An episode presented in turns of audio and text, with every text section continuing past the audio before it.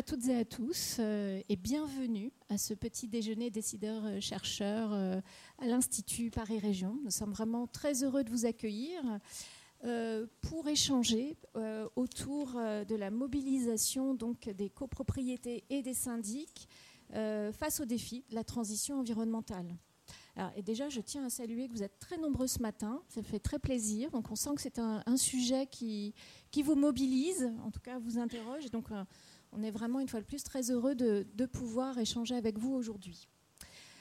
Alors, euh, du, fait de leur nombre euh, et de leur concentration dans les zones urbanisées, les copropriétés représentent à la fois des espaces et des acteurs incontournables pour euh, expérimenter et massifier les pratiques de transition écologique urbaine, euh, que ce soit pour faciliter les nouvelles mobilités, pour économiser l'énergie euh, et diversifier les modes de production d'énergie, pour optimiser la gestion de l'eau, développer la biodiversité, lutter contre les îlots de chaleur, euh, autant de sujets évidemment euh, d'importance stratégique hein, euh, en lien avec nos, objectifs de transition écologique et énergétique. Or, les, copropriétés témoignent de, difficultés à dépasser les enjeux de gestion courante et à mettre en place des dynamiques de projet. et face à ces difficultés, les syndics, le syndic est identifié comme un partenaire clé euh, pour la mise en œuvre des objectifs euh, au niveau du parc de logement en copropriété. Alors l'Institut Paris Région euh, mène de longue date différents travaux sur la question des copropriétés et de la rénovation énergétique, notamment au travers de la mobilisation de euh, quelques-uns de ces départements, euh, habitat et société, département environnement euh, urbain et, rural, et également l'AREC, département énergie-climat. Alors, sans rentrer dans le détail, une liste trop longue de, travaux, je voulais simplement peut-être remettre en avant quelques exemples de travaux d'études que nous portons, notamment la réalisation d'un suivi du parc des copropriétés en Ile-de-France, et particulièrement des copropriétés euh, dégradées euh, ou fragiles.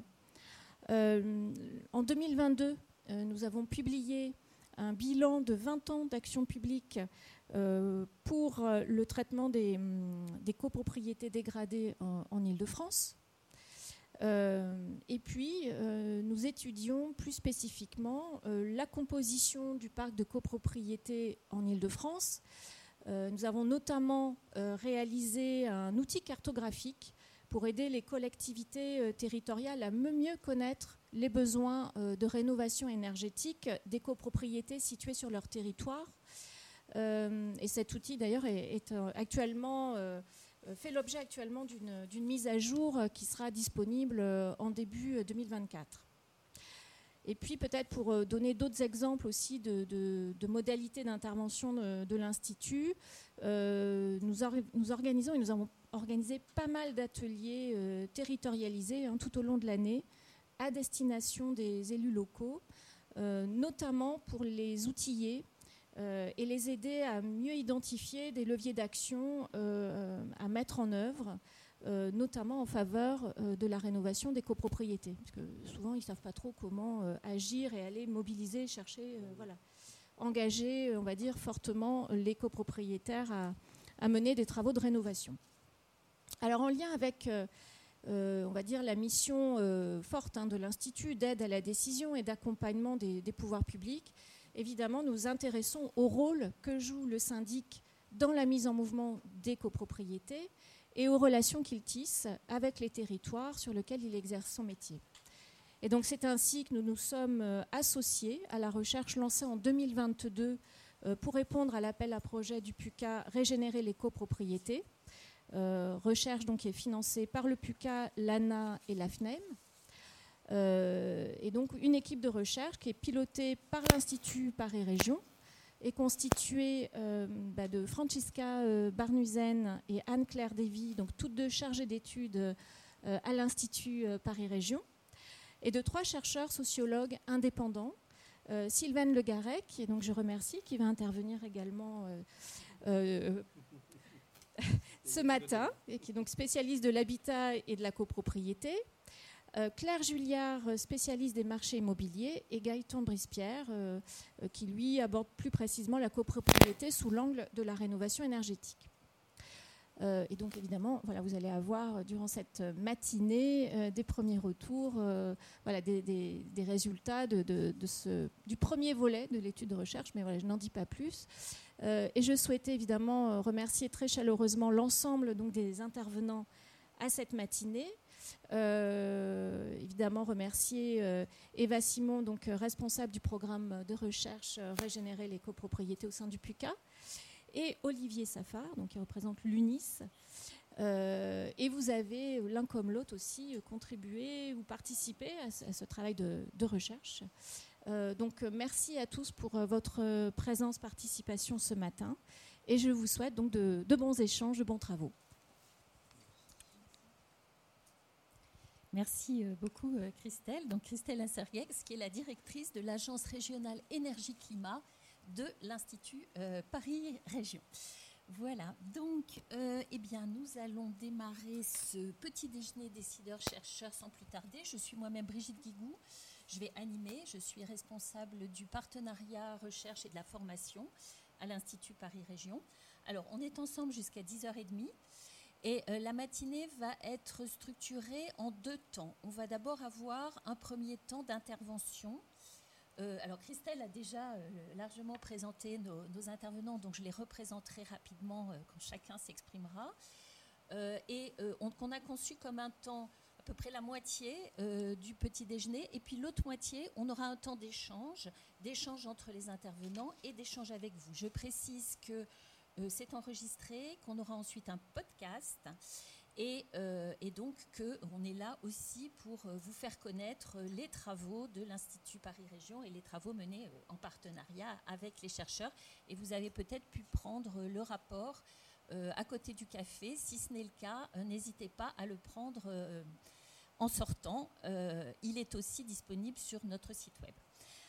Donc, ce matin, on va commencer, on va avoir une petite introduction d'Eva Simon, de Francisca et d'Anne Claire, et puis ensuite les interventions de Sylvaine Le Garec et d'Olivier Safar.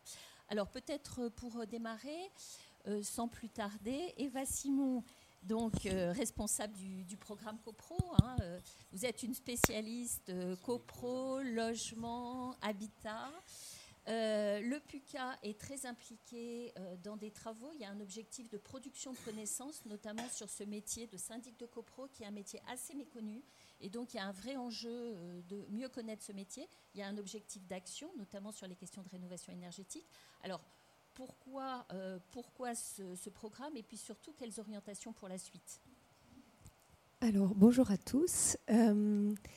Donc, le PUCA, Plan Urbanisme Construction Architecture, c'est une structure qui relève du ministère du Logement et du ministère de la Culture pour faire des travaux de recherche et d'expérimentation qui soient utiles à l'action publique et privée. Euh, dans ce contexte-là, effectivement, avec l'arrivée de la question de la rénovation, il était assez clair que l'action publique a l'habitude de travailler sur le pavillon, a l'habitude de parler aux bailleurs, mais alors le parc des copros, c'était quand même un, vide euh, assez important. Et donc moi, quand je suis arrivée au PUCA, je me suis posé la question, OK, l'action publique n'est peut-être pas l'habitude, mais qu'est-ce qu'il en est côté recherche? Et en fait, côté recherche, on se rend compte que c'est aussi un champ qui est assez peu investi. En tout, on a une cinquantaine de recherches en France, on en a un petit peu à l'international, mais très peu aussi. Donc ce qui, euh, dans les critères de recherche, fait que c'est un champ très largement inexploré. Et donc l'enjeu du programme, c'était de se dire, revenons-en aux bases. Euh, si on veut régénérer les copropriétés, les rendre plus durables, il faut qu'on comprenne comment elles fonctionnent et donc quelles sont les briques de connaissances de base dont on a besoin pour comprendre mieux le parc de copropriétés dans toute sa diversité. Et on en a tiré un petit, euh, alors deux choses. Déjà, on a fait un petit, comme toujours sur le PUCA, c'est toujours disponible intégralement en ligne. Euh, un, petit rapport sur voilà, qu'est-ce qu'il existe comme recherche et qu'est-ce qui manque. Et euh, de ce travail-là, on a fait un appel à recherche sur bah, les grands trous. Et effectivement, dans les grands trous, il y avait qu'est-ce que c'est qu'être syndic?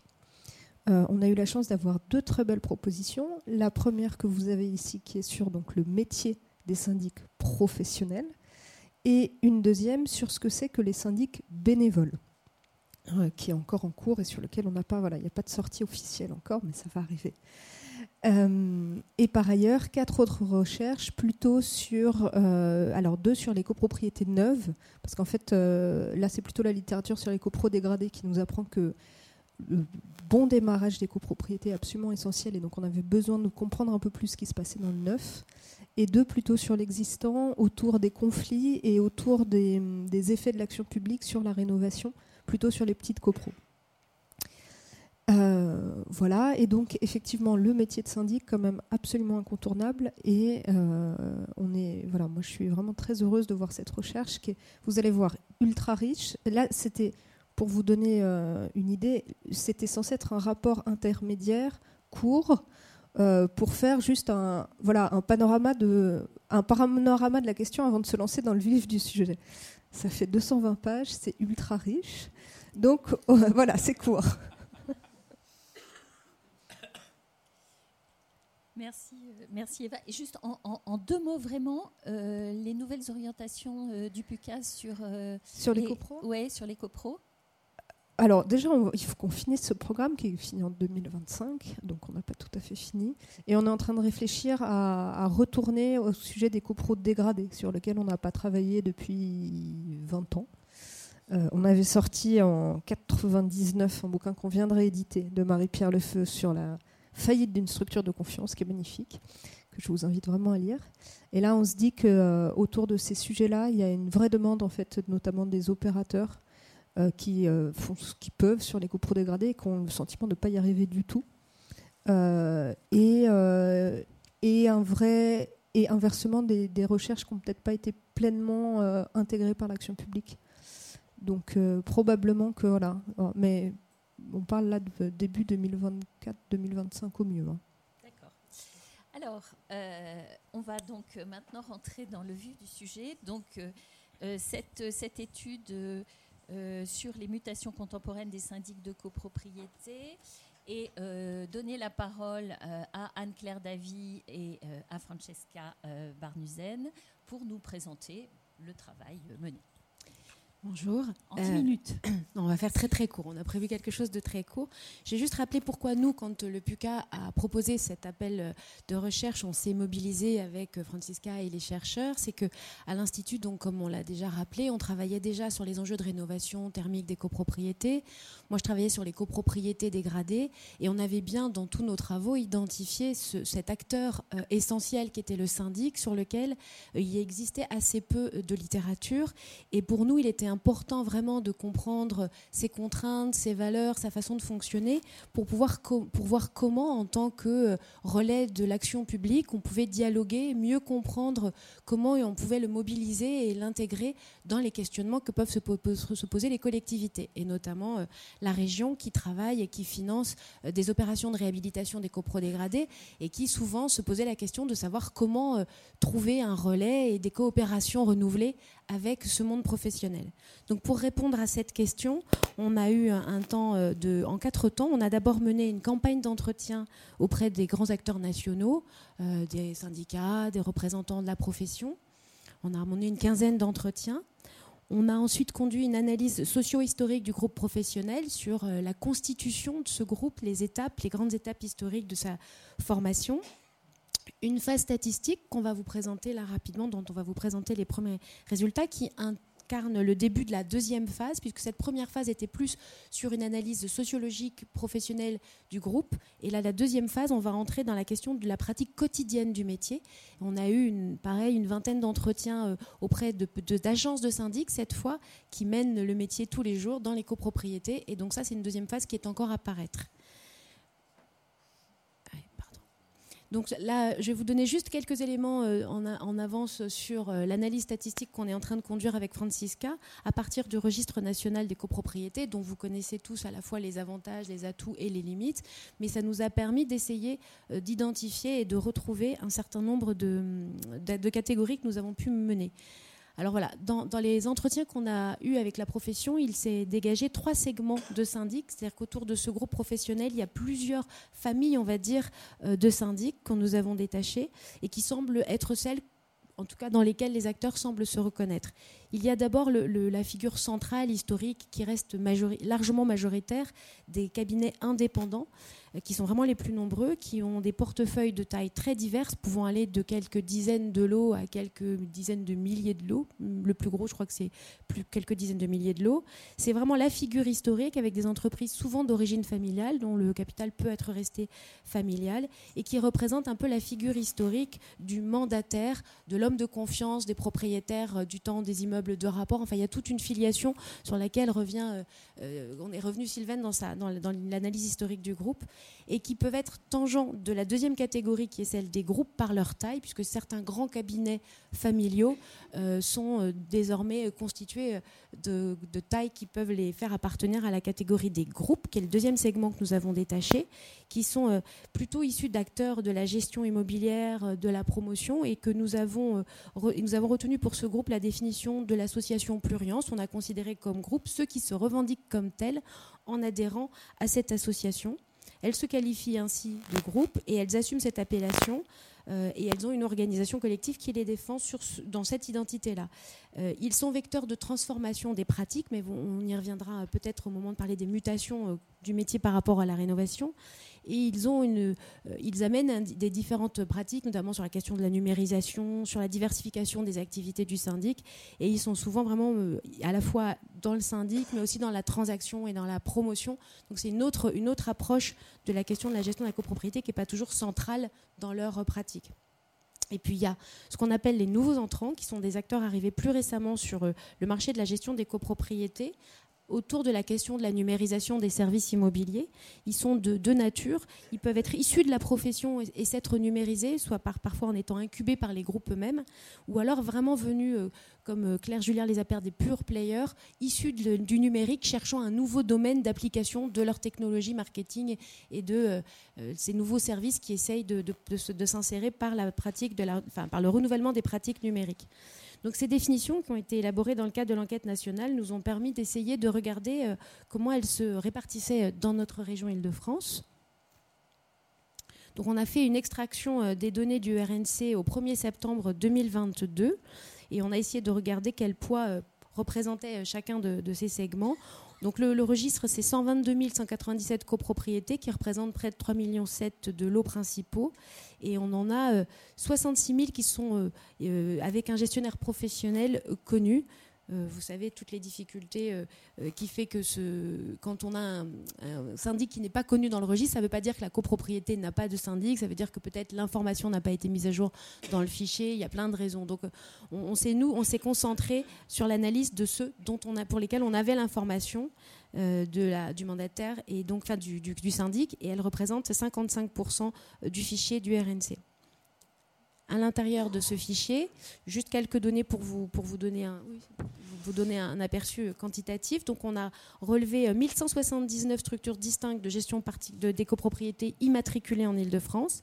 Et comme je vous le disais, ils sont vraiment les plus nombreux 1110 cabinets indépendants, dont près de 300 sont quasiment uniquement parisiens. 10 groupes Foncia, Nexity, Citia, Loiselet et Dégrement, Sergic, Imo de France, Auralia, Orpi, Crédit Agricole Immobilier, Dauchez, avec donc voyez des, histoires de groupes qui peuvent être très différentes. 11 nouveaux entrants, Syndic One, Bellman, Homeland, Hello Syndic, Le Bon Syndic, Eco Syndic, Syndic en ligne, Coprox, Click Syndic, The New Agency, Quartus Syndic. C'est intéressant de... Bon, on les cite parce que c'est intéressant d'avoir en tête le, paysage. Certains, oui, certains n'existent plus, mais à l'époque, dans le registre, ils étaient encore présents et donc ils ont dû... Voilà, on ne sait pas par qui. Il y a des nouveaux sortants. Et puis plus majoritaire, il y a des syndics sociaux qui sont issus des bailleurs sociaux directement ou qui ont un, profil un peu atypique sur lesquels on ne s'est pas penché. Il y a des recherches qui pourront travailler sur ce syndic propre, mais nous, on les a pas mis dans notre champ. il y avait des copros donc gérés par des administrateurs judiciaires et il y avait quelques autres qui étaient notamment des sociétés de gestion euh, de patrimoine tertiaire au sein desquelles il y avait quelques logements, mais qu'on n'a pas on n'a pas pris dans notre champ et nos analyses se sont vraiment concentrées sur les trois segments que l'on vous a présentés et que Francesca maintenant va décrire plus précisément. Merci euh, beaucoup Anne-Claire. Donc, pour continuer, donc, nous avons donc analysé quelle était finalement la part des copropriétés en gestion professionnelle administrées par chacun de, ces segments que Anne-Claire a, présenté. Et donc, c'est ce que nous appelons ici les parts de marché. Et donc, on constate que les cabinets indépendants sont fortement majoritaires euh, en Ile-de-France euh, et gère plus de trois quarts euh, du parc francilien en gestion professionnelle. les groupes, eux, occupent une place minoritaire en comparaison avec les, indépendants, mais on constate qu'ils gèrent en moyenne des copropriétés d'une taille un peu plus importante. Et donc finalement, euh, quand on regarde par nombre de lots et pas uniquement par nombre d'immeubles, euh, les groupes représentent quand même presque un quart des lots principaux euh, en copropriété contre seulement 19% des immeubles. Donc cette différence aussi entre nombre de lots, nombre d'immeubles est, est, important. et donc ici, on voit que très clairement, les nouveaux entrants jouent un rôle très marginal par rapport aux deux premiers segments. et par contre, ce qui est intéressant, c'est de voir qu'ils se positionnent en moyenne sur des copropriétés plus petites euh, donc on, y reviendra parce qu'on retrouvera un peu ce, mécanisme aussi dans, l'analyse un peu plus géographique. Et donc euh, voilà. Et donc euh, même si si tu en dehors de, notre périmètre, juste deux mots sur les syndics sociaux. Donc eux ils se positionnent au contraire sur des immeubles de grande taille. donc en lien souvent avec la vente de logements dans des ensembles HLM qui sont souvent du coup des ensembles plus conséquents. Voilà, euh, donc euh, là, en regardant donc la, géographie de la gestion professionnelle en Ile-de-France, on se rend compte que sur les différents territoires, on trouve des situations euh, très hétérogènes, qui peuvent être assez différentes. alors, les indépendants sont très, très dominants à Paris et sur la petite couronne, qui sont finalement les, les, territoires où la concentration des copropriétés est la plus forte. Donc, on voit ici sur la carte à quel point il y a un déséquilibre entre les différents territoires en termes de nombre de copropriétés. Et par contre, cet équilibre entre indépendants et, groupe euh, s'enverse complètement sur certains territoires de la Grande Couronne, euh, notamment dans l'Ouest francilien, où on se voit finalement que les groupes sont euh, majoritaires. et donc, sur les, territoires finalement un peu de la frange de l'île de France, le nombre de copropriétés est vraiment très faible. Et le parc est principalement composé de, de, très petits immeubles. Et donc, on constate que certains de ces territoires ont une présence plutôt importante de nouveaux entrants. voilà. Et donc, euh, ensuite, donc, euh, pour aller un peu plus loin dans, notre analyse, nous avons souhaité aussi comprendre comment les syndics étaient finalement implantés sur les territoires franciliens euh, en fonction des caractéristiques socio-économiques de la population régionale.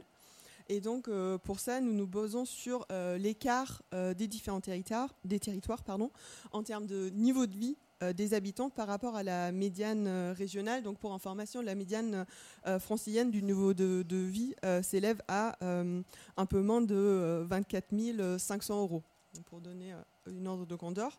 Et donc cela nous a permis de définir des territoires aisés et des territoires modestes, suivant la répartition géographique que vous voyez sur, sur la carte ici.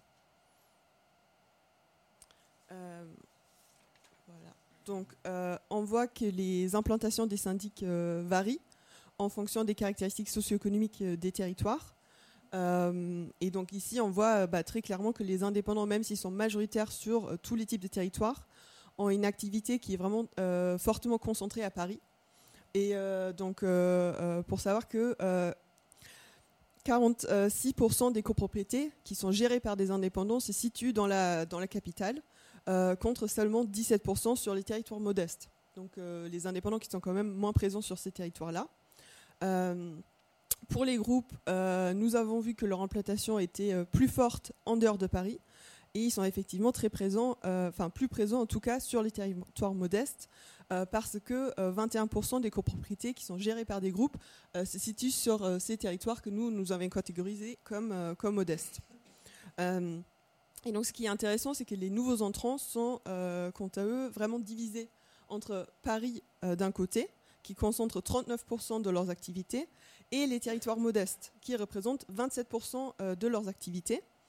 Euh, Et euh, donc finalement, ces territoires ont le point le plus important dans leur portefeuille comparé aux autres segments. Et donc cette répartition s'explique euh, en partie, en tout cas, dans la diversité des acteurs qui sont regroupés au sein de cette catégorie. On va trouver d'un côté des entreprises avec un modèle qui, certes, euh, tourné vers des outils digitaux, mais qui vont avoir, somme toute, un modèle de gestion plutôt classique avec beaucoup de présence sur les immeubles, qui vont être très présents donc à Paris et de l'autre côté du spectre, des entreprises qui emploient plutôt un argument du, digital pour proposer des offres à, bas coût, donc un peu les, syndics low cost ou les syndicats en ligne, euh, qui sont par conséquent attractifs pour des copropriétés modestes ou pour des, euh, très petites copropriétés qui ont euh, souvent du mal à financer un syndic traditionnel et donc ce qui explique leur implantation importante sur les territoires plus modestes. Donc voilà, euh, c'était très rapide, mais pour vous donner un petit aperçu de ce que le registre des copropriétés peut nous raconter euh, sur les syndics euh, en Ile-de-France. Donc toute cette analyse sera bien entendu étoffée dans le cadre de la deuxième phase de notre recherche sur laquelle nous travaillons actuellement. et qui va vraiment s'intéresser à la manière dont le métier de syndic est exercé en Ile-de-France, dans toute la diversité du territoire, comme on a déjà pu le voir un petit peu aujourd'hui. Euh, merci Francesca. Je précise que les PowerPoints seront disponibles aussi sur euh, le site web euh, ensuite. Alors, on ne va pas ouvrir le débat, mais vous réagissiez, monsieur, Olivier Safar. Donc, vous êtes président de la commission copropriété de l'Union des syndicats de l'immobilier, l'UNIS, et vous êtes président de l'UNIS Île-de-France Grand Paris. Alors, je précise que je vous je vais vous poser une petite question ponctuelle et ensuite on donnera la parole à Sylvain. Il n'y a aucun problème, ne vous inquiétez pas. Mais je voulais avoir juste votre réaction. Est-ce que euh, finalement ces résultats confirment peut-être des intuitions Alors, ces, ces, résultats, d'abord, il y a deux choses. Un, il y a les nouveaux entrants, mais qu'on a, j'ai entendu qu'on les appelait aussi les nouveaux sortants. Euh, c'est une réalité parce qu'au moment où vous avez fait l'étude, certains sont arrivés avec une nouvelle proposition et se sont rendus compte que ne faire que de la digitalisation sans rendre service à la clientèle qui sont les copropriétaires et en étant présent auprès d'eux, euh, globalement, bah, certains sont sortis du marché. Ça, c'était un premier point. Et c'est vrai qu'au départ, on s'est tous très inquiétés de cette vision, on va dire, numérique ou purement digitale de la gestion de syndic. Aujourd'hui, on sait que le digital est un outil obligatoire, nécessaire, qui permet de faire évoluer les choses, mais que la gestion humaine des copropriétés est aussi le point le plus important. Ça, c'est le premier point. Deuxième point, c'est être très clair sur la partie par rapport aux groupes et aux indépendants. Oui, on sait que les groupes sont présents.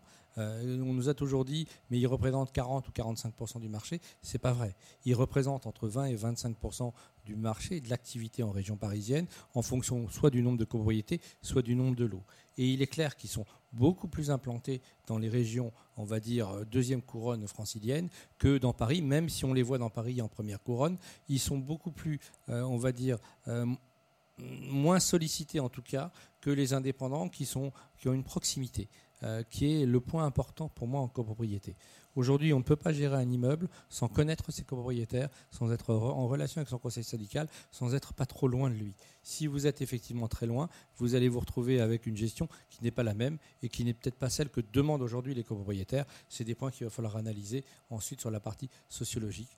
Moi, j'ai vu une évolution de nos copropriétaires, de là où ils étaient auparavant, il y a une dizaine d'années, Youpi, on va dire les choses, hein, Young Urban Professional, c'est-à-dire ceux qui achetaient les appartements et qui s'installaient dedans et qui disaient ben, l'assemblée de copropriétaires, c'est pour décider, mais il faut que ça dure euh, une heure ou une heure et demie ou deux heures max. Et ça, c'était il y a une dizaine d'années. Quand on l'a mis en place, des réunions en visio, en conseil syndical, des choses comme ça, ça a accéléré les choses. Aujourd'hui, on vient en arrière sur des relations plus importantes, sur des discussions, sur une proximité que l'on a euh, redécouverte peut-être avec le Covid, parce que les gens se sont retrouvés un peu frustrés. Et aujourd'hui, ils reviennent en Assemblée générale de façon plus importante et en physique. Et ça, c'est une nouveauté par rapport à ce que l'on avait vu il y a trois ou quatre ans. Merci. Euh, alors, on va poursuivre. Peut-être qu'on peut, on peut éteindre le. Parce qu'on n'aura pas d'autres PowerPoint. On, peut peut-être. Est-ce que vous pouvez essayer. Voilà, éteindre. On va tout, on va tout éteindre comme ça. Ça sera plus, plus calme, on va dire. Alors, on va poursuivre. On va poursuivre euh, avec Sylvaine Legarec. Donc Sylvaine, vous êtes sociologue indépendante, vous êtes spécialiste de l'habitat et de la copropriété et vous avez fait partie donc de l'équipe euh, qui euh, a répondu à, l'appel à recherche du PUCA. Vous avez publié votre thèse il y a maintenant plus d'une dizaine d'années sur les questions de copropriété en difficulté, sur la démolition d'un grand ensemble en copropriété. Ça s'intitulait Une réponse urbaine à un problème de gestion, point d'interrogation. Donc, sous la les bosquets à Montfermeil, sous la direction de Christine Lelevrier. Donc, vous allez finalement nous parler au travers de, avec une approche un peu historique des syndics de copropriété. Qui sont-ils? Quelles sont les principales évolutions récentes du métier? Et en quoi et comment, et c'est ça aussi qui nous intéresse, sont-ils des interlocuteurs pour les pouvoirs publics, pour l'État, pour les différents ministères, mais aussi pour les collectivités locales, euh, qui sont des acteurs importants en matière notamment de rénovation énergétique. Oui, euh, donc en effet, on s'est intéressé euh, dans le cadre de cette phase 1 de notre recherche à la, au syndic en tant que groupe professionnel, c'est-à-dire comment ils se sont constitués en groupe professionnel, reconnus à la fois de leur public, reconnus comme un métier à part entière et reconnus également par les pouvoirs publics et notamment l'État. Donc, qui sont les syndics de copropriété? La première chose à retenir, c'est qu'en fait, c'est une profession très récente. Pourquoi? Parce qu'en fait, la copropriété elle-même est un objet très récent. Euh, ça nous semble une évidence aujourd'hui, mais pourtant, euh, avant la Deuxième Guerre mondiale, il y avait très peu de copropriété et il était très rare de pouvoir acheter ou de pouvoir vendre un appartement. Lorsqu'on achetait ou qu'on vendait un bien immobilier, c'était un immeuble qu'on achetait ou qu'on vendait. Il ne faut pas oublier que jusque dans les années 70, Paris était une ville de locataires y compris dans les immeubles haussmanniens qu'on connaît très bien aujourd'hui, y compris dans les classes bourgeoises. Euh, on habitait un immeuble en étant locataire d'un propriétaire rentier euh, qui possédait euh, l'ensemble de l'immeuble en monopropriété. Et en fait, la copropriété ne commence à se diffuser qu'à partir des années 50, sous l'effet de deux phénomènes concomitants. D'une part, une politique publique très volontariste euh, de construction euh, de copropriété à travers la politique assez méconnue des primes et prêts du crédit foncier, qui a donné lieu à la construction des copropriétés standardisées qu'on connaît bien euh, des 30 glorieuses, et puis donc, qui ont été construits avec des aides de l'État. Et d'autre part, bah, la vente à la découpe des immeubles de rapport suite au déclin de la propriété rentière et à la démocratisation de l'accès au crédit immobilier. Donc c'est dans ce contexte-là qu'est né euh, le métier de syndic de copropriété et, cette profession reste marquée par cette histoire puisque euh, en premier lieu, donc c'est une profession plus ancienne qui se saisit de cette nouvelle fonction de syndic copropriété? Cette profession plus ancienne, ce sont les administrateurs de biens euh, ceux qui géraient euh, les immeubles de rapport pour les propriétaires rentiers, donc qui géraient à la fois l'immeuble mais aussi les relations locatives. Et donc cette profession euh, plus ancienne, elle a profondément marqué le segment qu'on vous a présenté aujourd'hui, qui est le segment des indépendants, donc qui reste le segment le plus nombreux, mais aussi ce segment porteur de valeurs plus anciennes, et notamment les codes de cette profession des administrateurs de biens et, sa structure familiale, sa transmission héréditaire, et puis euh, l'attachement à une posture non commerciale de mandataire, homme de confiance euh, du propriétaire euh, rentier, homme de confiance du notable local. Euh, deuxième segment est constitué de ce qu'on a appelé les groupes. Euh, et eux, ils émergent euh, au sein du groupe professionnel des syndics de copropriété plutôt à partir des années 70. Donc justement, quand le groupe professionnel se constitue à partir de la loi Hoguet, qui lui donne une première reconnaissance avec la carte professionnelle de gestion immobilière. Et ces groupes ont deux principales caractéristiques. Donc la première, c'est d'être justement dans un registre davantage commercial avec une activité de syndic et un modèle économique aussi associé à la vente d'autres prestations annexes à la gestion des copropriétés. Par exemple, Foncia, euh, le principal leader de l'activité en tant que groupe, euh, se développe aussi avec le développement et la diffusion d'un logiciel informatique adapté à la gestion des copropriétés, ou Nexity, euh, autre leader aujourd'hui, s'est développé à partir du rachat d'un groupe préexistant qui avait été fondé par le chauffagiste Dalkia, qui voyait dans l'activité de syndic de copropriété euh, une façon euh, aussi de vendre d'autres prestations que la gestion de copropriété. Et la seconde caractéristique des groupes, c'est d'axer leur stratégie de développement sur la croissance externe, euh, c'est-à-dire le rachat de, de, cabinets indépendants. Troisième segment que nous, on a choisi d'appeler les nouveaux entrants parce qu'il faut rappeler qu'on a quand même commencé notre recherche en pleine campagne de publicité Bellman. Et donc... Euh,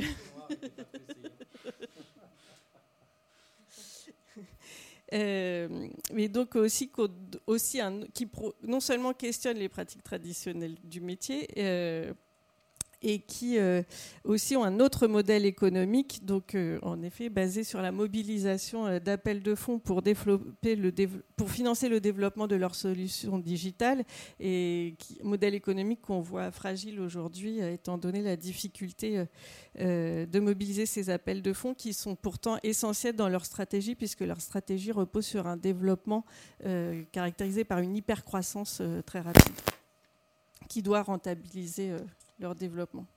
Donc quel est le rapport de force aujourd'hui entre ces trois segments? On l'a vu euh, en Ile-de-France à travers la présentation de Francisca et Anne-Claire.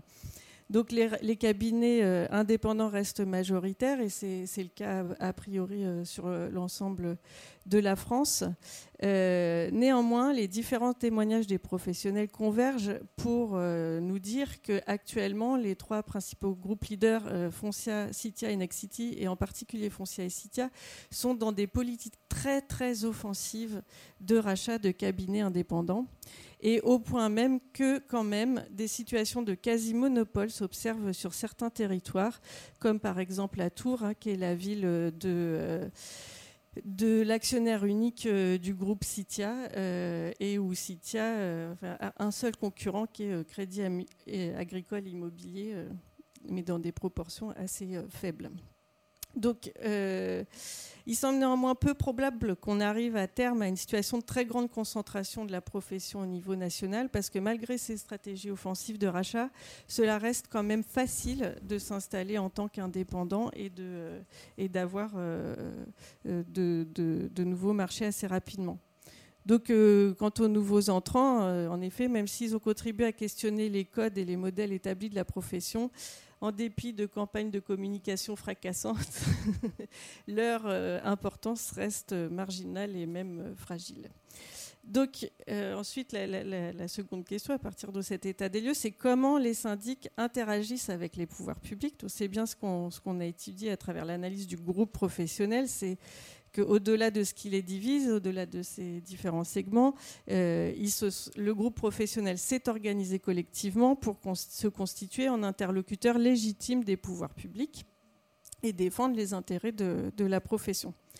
Toutefois, au regard euh, d'autres groupes professionnels, on constate que la capacité d'organisation collective du groupe professionnel des syndics est somme toute assez fragile. Alors pourquoi?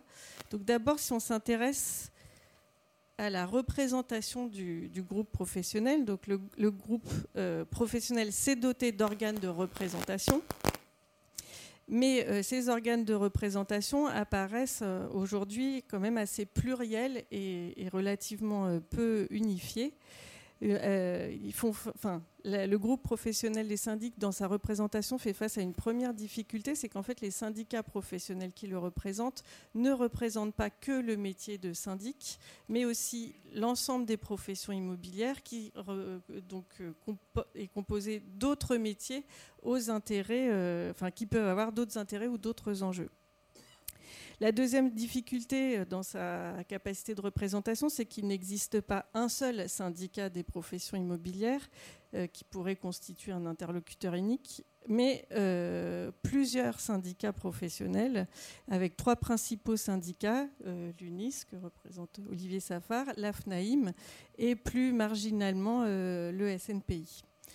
Troisième difficulté, c'est que ces syndicats professionnels ne représentent pas l'ensemble euh, du groupe professionnel, puisque si on regarde les adhésions à ces syndicats, euh, le livre blanc de la FNAIM et de l'UNIS euh, publié en 2010 signalait que 40% des professionnels de l'immobilier n'adhéraient à aucun syndicat professionnel et que d'autre part, ce sont les directeurs d'agences les représentants des personnes morales qui sont les adhérents, mais pas l'ensemble des professionnels salariés qui exercent, le métier sur le terrain. Quatrième difficulté, mais c'est en partie en lien avec ce que je viens de dire, c'est que le paysage de la représentation s'est encore complexifié récemment, avec en plus des trois syndicats professionnels, deux nouvelles associations professionnelles. Donc l'ANGC qui représente justement les gestionnaires de copropriété qui ne sont pas directement représentés dans les syndicats, et Pluriance, dont l'objet est de représenter spécifiquement l'intérêt des groupes.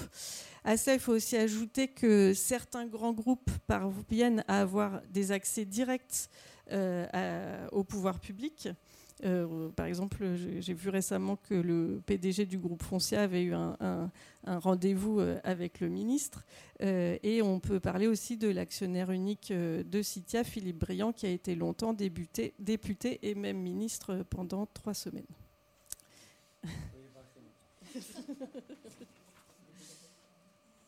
Donc, cette pluralité, ce qui complique ce qui complexifie aussi la situation, c'est que cette pluralité, on l'observe aussi au niveau des interlocuteurs de l'État. Puisque euh, la profession de syndic a en effet la particularité d'avoir trois ministères de tutelle euh, différents. Le ministère de la Justice et le ministère du Logement qui se partagent la responsabilité de la loi du 10 juillet 1965 qui régit le fonctionnement des copropriétés. Et puis aussi le ministère de l'Économie et des Finances au titre de la loi Hoguet qui régit les professions immobilières. Donc à ces ministères, il faut ajouter les agences d'État, et notamment l'ANA et l'ADEME, qui sont chargées de mettre en œuvre les politiques d'amélioration de l'habitat et euh, d'accompagnement des copropriétés fragiles et en difficulté, et puis plus globalement la transition écologique et énergétique. Donc, euh, on voit bien qu'on est dans cette relation entre État et groupe professionnel des syndics, on est plus dans une conversation entre de multiples acteurs qu'il faut coordonner que dans un dialogue bilatéral. Et ce, euh, d'autant que le groupe professionnel des syndics doit aussi composer avec d'autres acteurs professionnels qui ont aussi acquis euh, une posture légitime sur le sujet de la copropriété, et notamment dans la négociation de la fabrication du droit de la copropriété. Et c'est notamment le cas des professions euh, juridiques spécialisées dans le droit de la copropriété et qui sont représentées au sein de la CNEC, la Chambre nationale des experts de copropriété et du GRECO, et puis aussi des associations de copropriétaires qui ont émergé à partir des années 80, euh, telles que la CLCV ou l'ARC, et qui participent aussi à ces négociations et cette fabrication du droit de la copropriété. Alors, dans la négociation de cette conversation plurielle, enfin, dans la coordination de cette conversation plurielle, des progrès notables, d'après les témoignages, ont été euh, réalisés ces dernières années à travers euh, une nouvelle instance qui a été créée par la loi Allure en 2014, qui est le CNTGI, le Conseil national de la transaction et de la gestion immobilière, qui, après quelques débuts un peu chaotiques, est aujourd'hui arrivé à, à, être vraiment une instance de concertation et de coordination des acteurs qui parvient même, donc sous la houlette d'un euh, éminent professeur de droit de la copropriété, enfin sous la présidence de ce, professeur, qui arrive même à dégager des consensus. Néanmoins, euh, il apparaît que malgré cette euh, coordination qui, s'améliore, les pouvoirs publics, et notamment le ministère de la Justice, restent peu à l'écoute des consensus qui se dégagent au sein de cette instance. Cinq minutes, ouais, parfait. Donc, euh, ce qui en effet euh, ressort des, témoignages euh, de nos interlocuteurs, c'est que les relations entre l'État et le groupe professionnel des syndics est notamment marquée par une défiance réciproque. Donc, défiance qui oscillait aussi bah, justement ce caractère naissant de ce, enfin, récent de ce groupe professionnel euh, qui a été marqué euh, dans sa constitution par euh, de récents scandales qui ont été assez relayés, enfin tout à fait relayés par la presse et qui ont marqué l'image de la profession et ses relations avec les pouvoirs publics. Donc je, notamment l'affaire technique plastique qui a animé les médias pendant une dizaine d'années sur le scandale des rétrocommissions des syndics en Ile-de-France, et puis plus récemment l'affaire déclenchée par la faillite du grand groupe Urbania qui a été euh, dans l'incapacité de restituer euh, les fonds des copropriétés gérées euh, qu'il avait placés sur des placements douteux.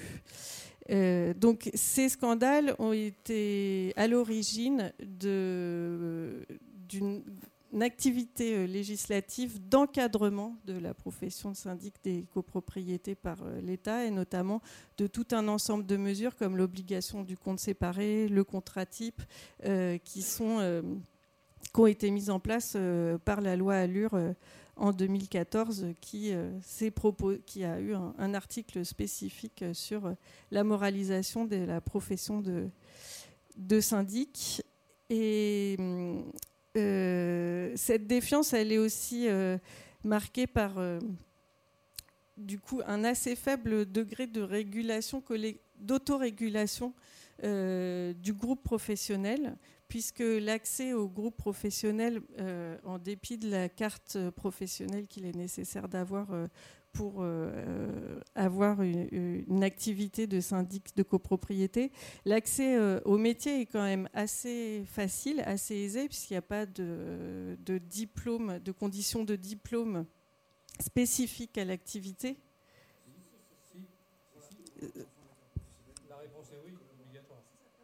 Oui, c'est ça, c'est le, c'est, le problème de la carte professionnelle. Oui, mais il n'y a pas un diplôme spécifique qui conditionne, il n'y a pas un diplôme de syndic de copropriété, c'est de diplôme plus il y a plusieurs diplômes plus généraux.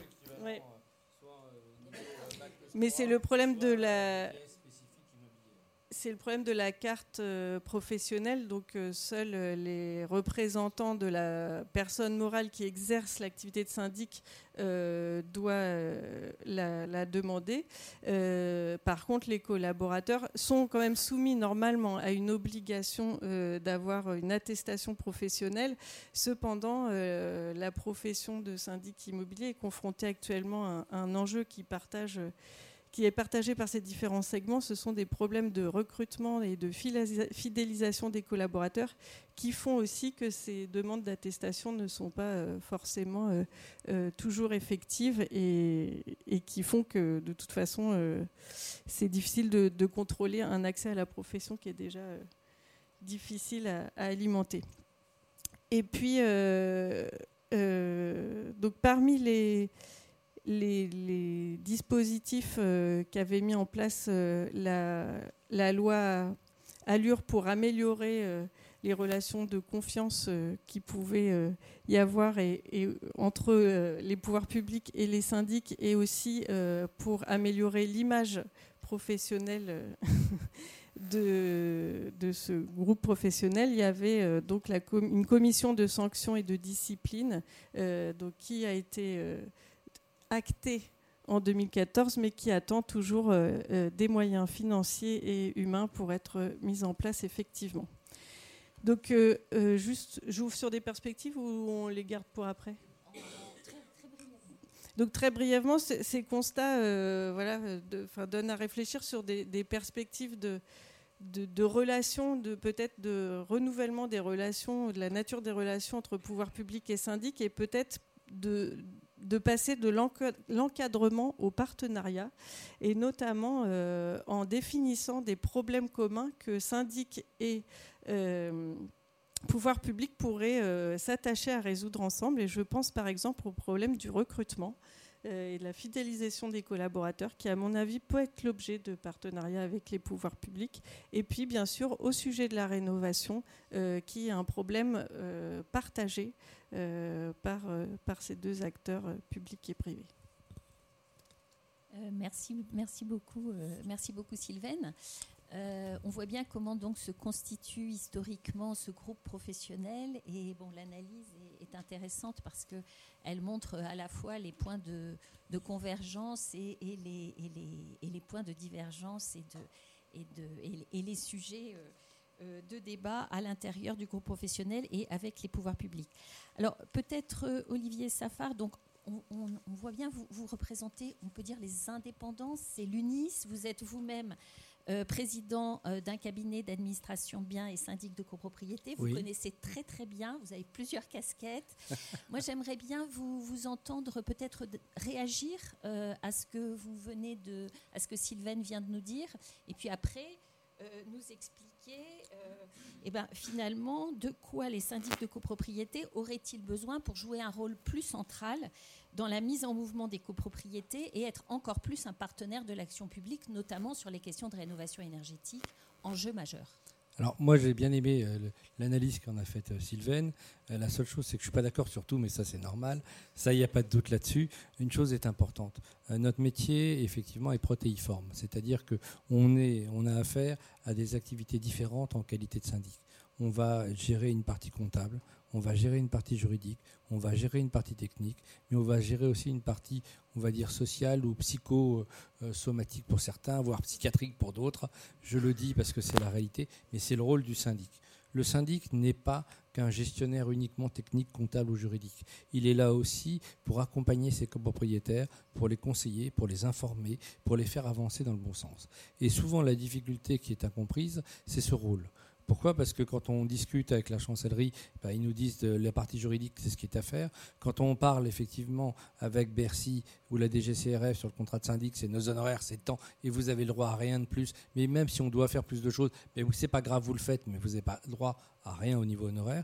Et derrière, par rapport au ministère du Logement, c'est d'avancer pour améliorer effectivement les conditions de vie de nos copropriétaires, mais aussi toute une partie de transition énergétique. Et on en est parfaitement conscient on est tout à fait volontaire pour faire avancer les choses.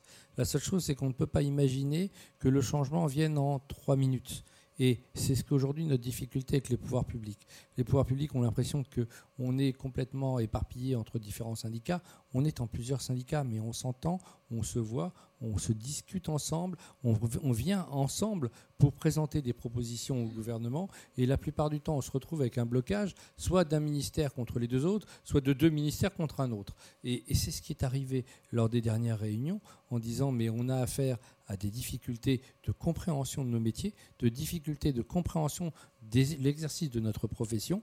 Pour certains, euh, les syndics euh, servent à rien, ils sont là que pour prendre de l'argent. Pour d'autres, ce sont euh, des gens qui sont obligatoires, mais de toute façon, on n'en a pas besoin, si ce n'est pour convoquer l'Assemblée générale ou tenir l'Assemblée et recevoir les copropriétaires. Ce n'est pas le cas.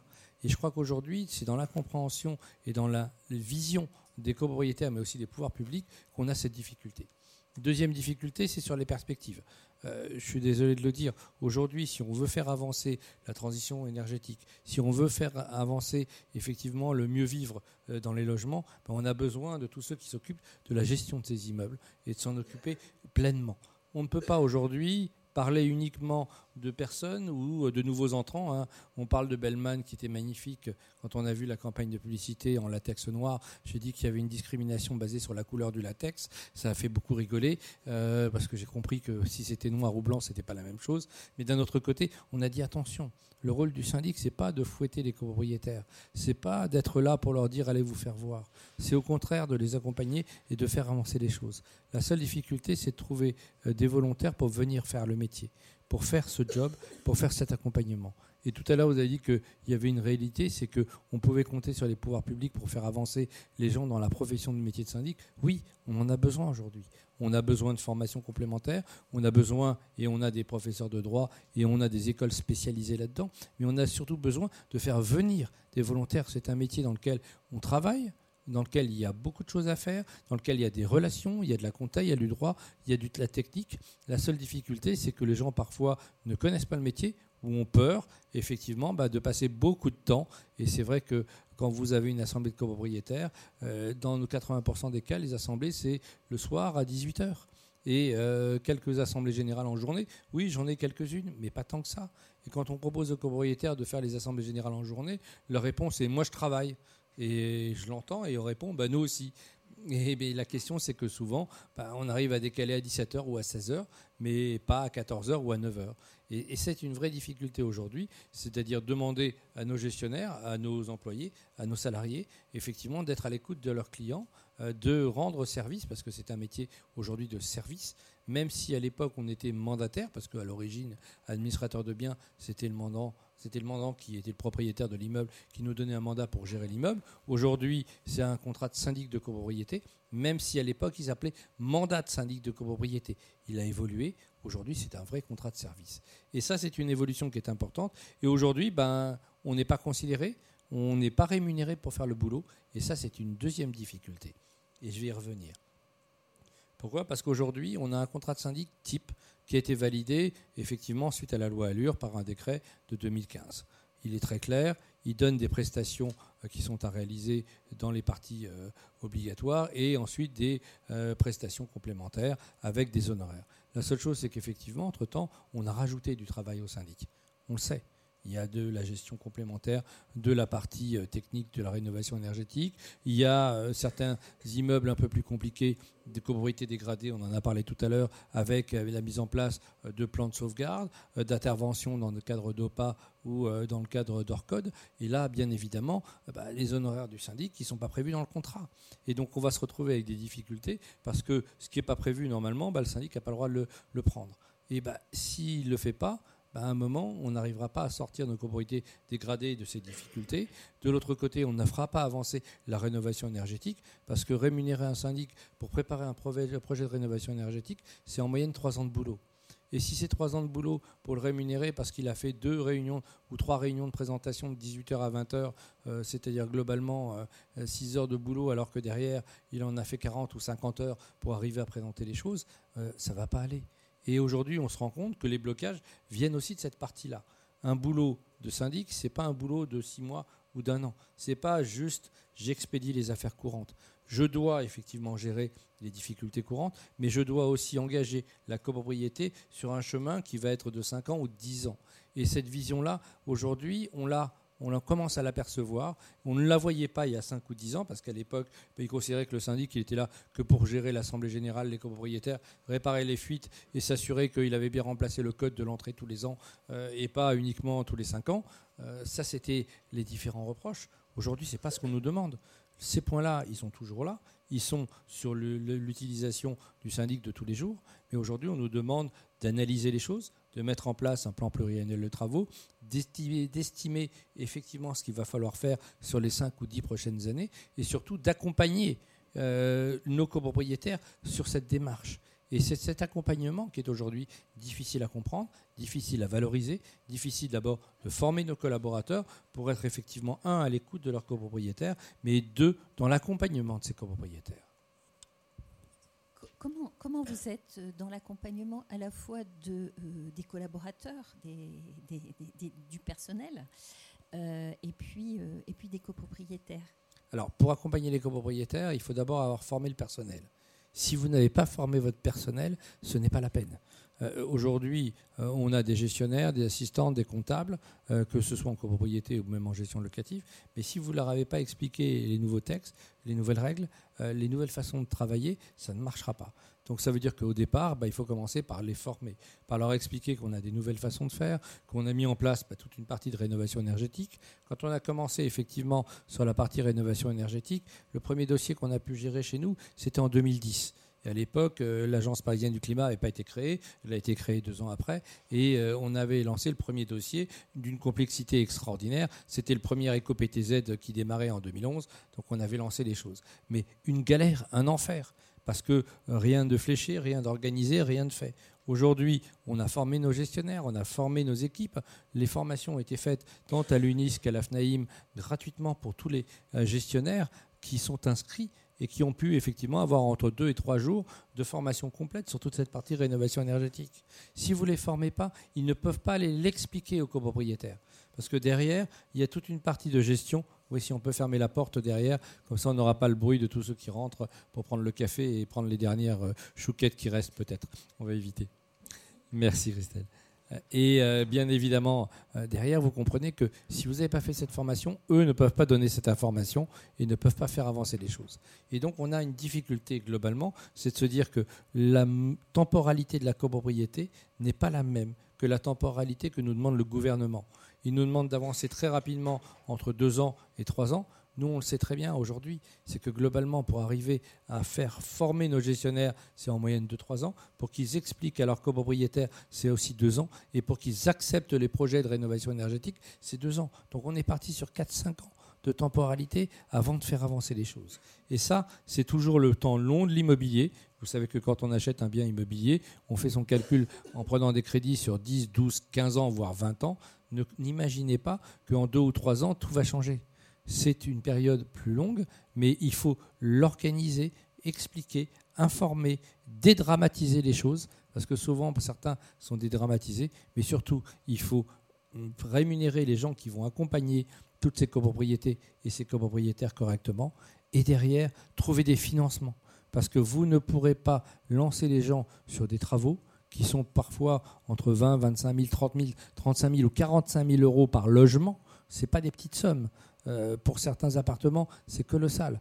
Pour certains propriétaires qui sont modestes, très modestes ou même intermédiaires, c'est beaucoup d'argent. Et ils sont endettés la plupart du temps. Vous rajoutez un endettement complémentaire, ben, il faut arriver à des financements. Alors l'éco-PTZ, c'est très bien.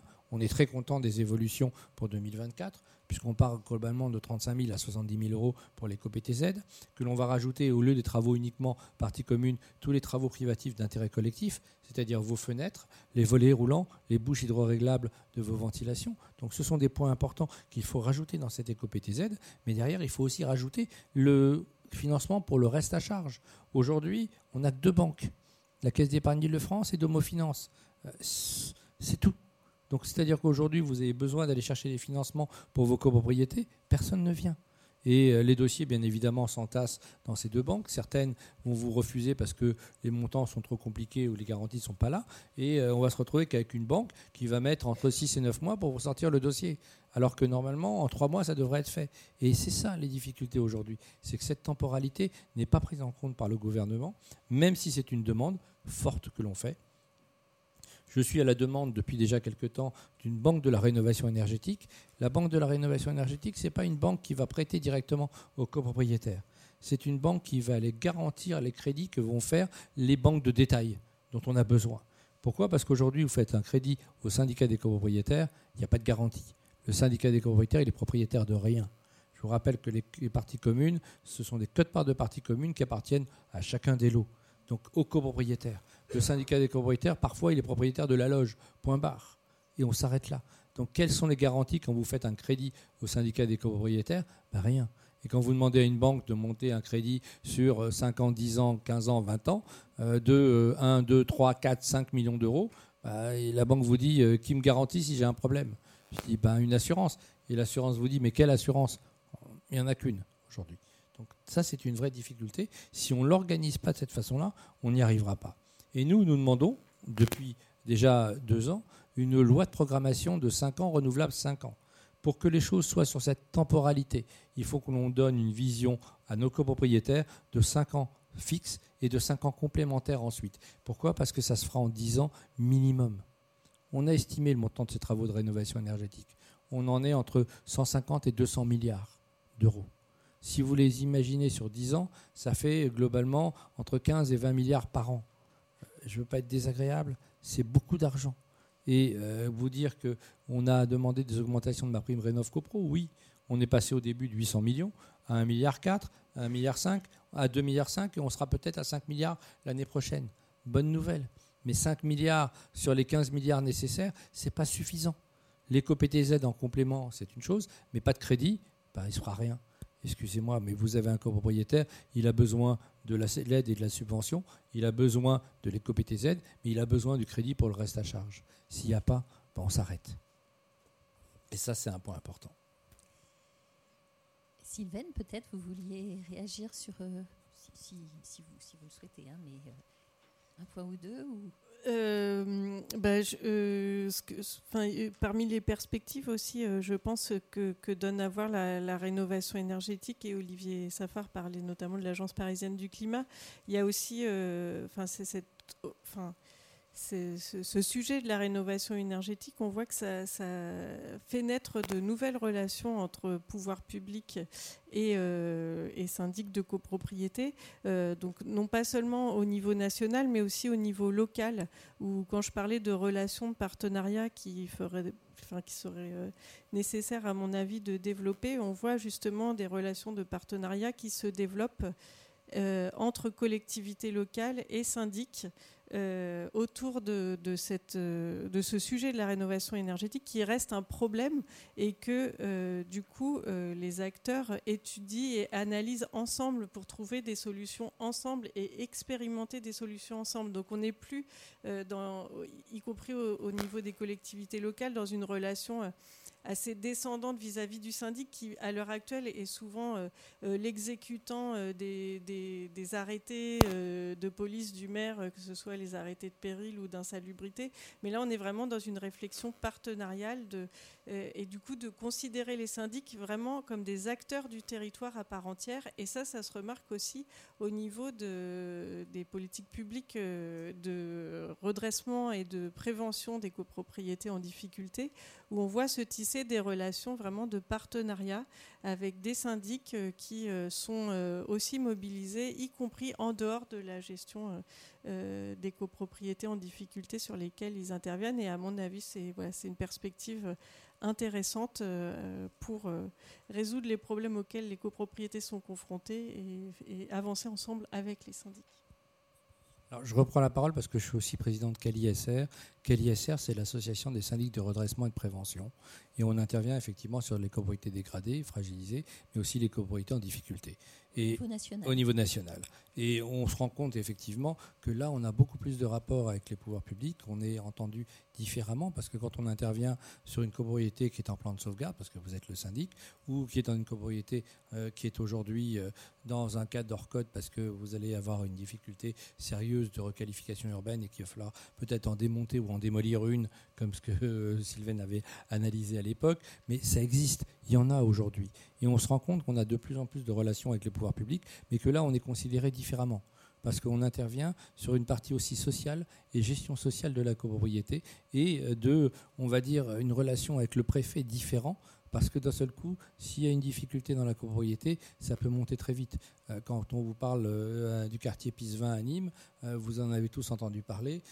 Quand la CRS 8, elle arrive, bah, je suis désolé de le dire, en qualité de président de CaliSR, euh, enfin la préfète, puisque c'est là-bas, me passe un, coup de fil ou un SMS en disant attention, difficulté dans cette partie-là, parce qu'on est en hors code IN d'intérêt national. Et donc, bien évidemment, on va avoir des vraies difficultés de maintien de l'ordre et euh, de, euh, on va dire, d'application des lois républicaines.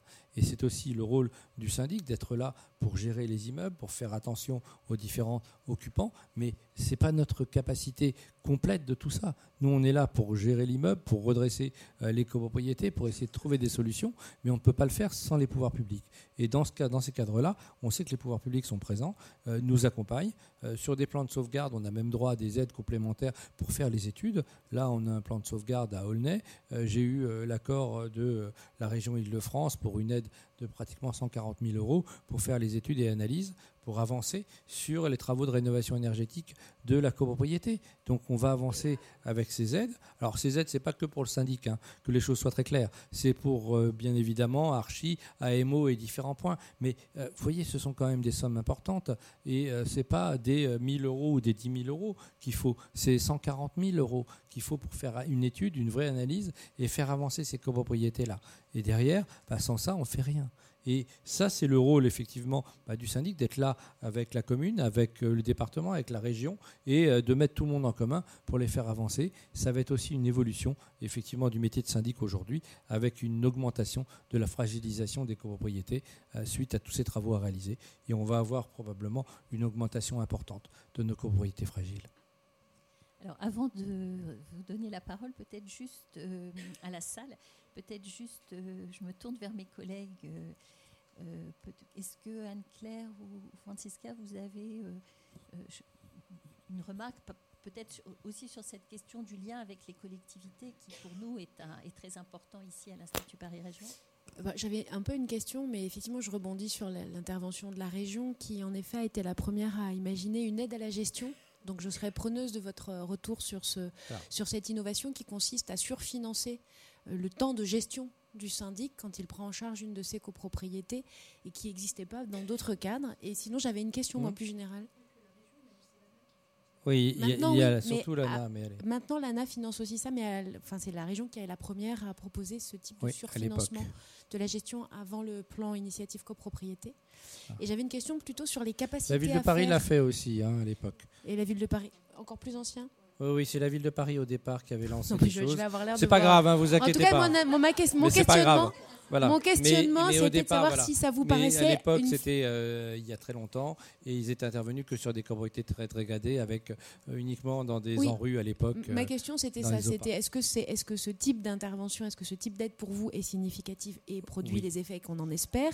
Et par ailleurs, je pose cette question aussi avec l'idée de savoir si, quand on a fait notre enquête, on, avait, on a eu des témoignages de syndics qui étaient partants pour euh, porter des copropriétés dans ce projet de rénovation, mais qui se posaient vraiment la question de leur capacité à faire numérique. C'est-à-dire, euh, euh, l'exemple qui nous a été donné, c'est oui, je vais prendre un projet de rénovation énergétique importante, mais pour pouvoir le mener, compte tenu de la taille de mon équipe, je vais aussi relâcher deux, trois immeubles qui pour l'instant ne s'engagent pas tout simplement en termes de, capacité humaine à faire. Bah, à gérer, on est bien d'accord.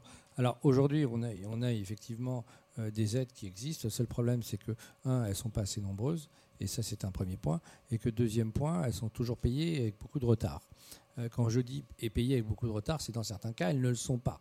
C'est-à-dire qu'on a de nombreux confrères qui ont fait le boulot, qui ont fait les choses, qui ont fait les rapports nécessaires, bien évidemment, pour obtenir ces aides en disant ben, on a été éligible. Ils ont rendu euh, leurs différentes copies avec euh, le nombre de formulaires qui est à remplir, colossal, je ne vous en parle même pas. Il y en a un paquet. Et derrière, on se rend compte qu'aujourd'hui, ben, ils n'ont pas touché l'argent. Euh, et dans certains cas, euh, je vois moi sur euh, Aulnay, ça fait déjà trois ans qu'on gère la copropriété qui est en plan de sauvegarde. Je viens d'avoir l'accord que maintenant, alors que c'est un dossier qu'on a déposé il y a trois ans. Donc ça vous donne à peu près une idée du, du, temps de latence pour obtenir les choses. J'ai pas l'argent, hein. j'ai que la lettre d'accord que j'ai reçue vendredi. Donc euh, que les choses soient très claires. Euh, c'est inscrit dans le budget euh, pour l'année prochaine. je ne sais pas quand ça sera effectivement versé, mais une chose est claire, quand on a fait la première analyse comptable, quand on a fait les différents premiers points et que j'ai envoyé mes premières notes, j'ai obtenu l'argent globalement entre un an et demi et deux ans après et au départ des petites sommes. 10 euh, 000 euros d'aide d'un côté pour la partie comptable. Euh, pour la partie recouvrement, à un moment, on a eu besoin de mettre en place l'aide juridictionnelle, mais on avait besoin de compléments. On a obtenu à nouveau 8 ou 9 000 euros. Mais ce sont des petites sommes par rapport à une copropriété où il y a 600 logements. Donc vous imaginez tout de suite que d'un seul coup, vous avez touché 18 000 euros euh, pour aider. une partie est partie aux avocats, aux procédures, une autre partie, effectivement, dans la partie gestion, mais ce n'est pas suffisant pour qu'un syndic puisse se dire bah, je ne prends que des copropriétés comme ça et je m'occupe de ça. Ce n'est pas possible. Vous êtes obligé d'avoir quelques copropriétés fragiles ou en difficulté, d'autres copropriétés de l'autre côté, on va dire euh, normales, qui tournent normalement, pour qu'au niveau économique, ça puisse tourner.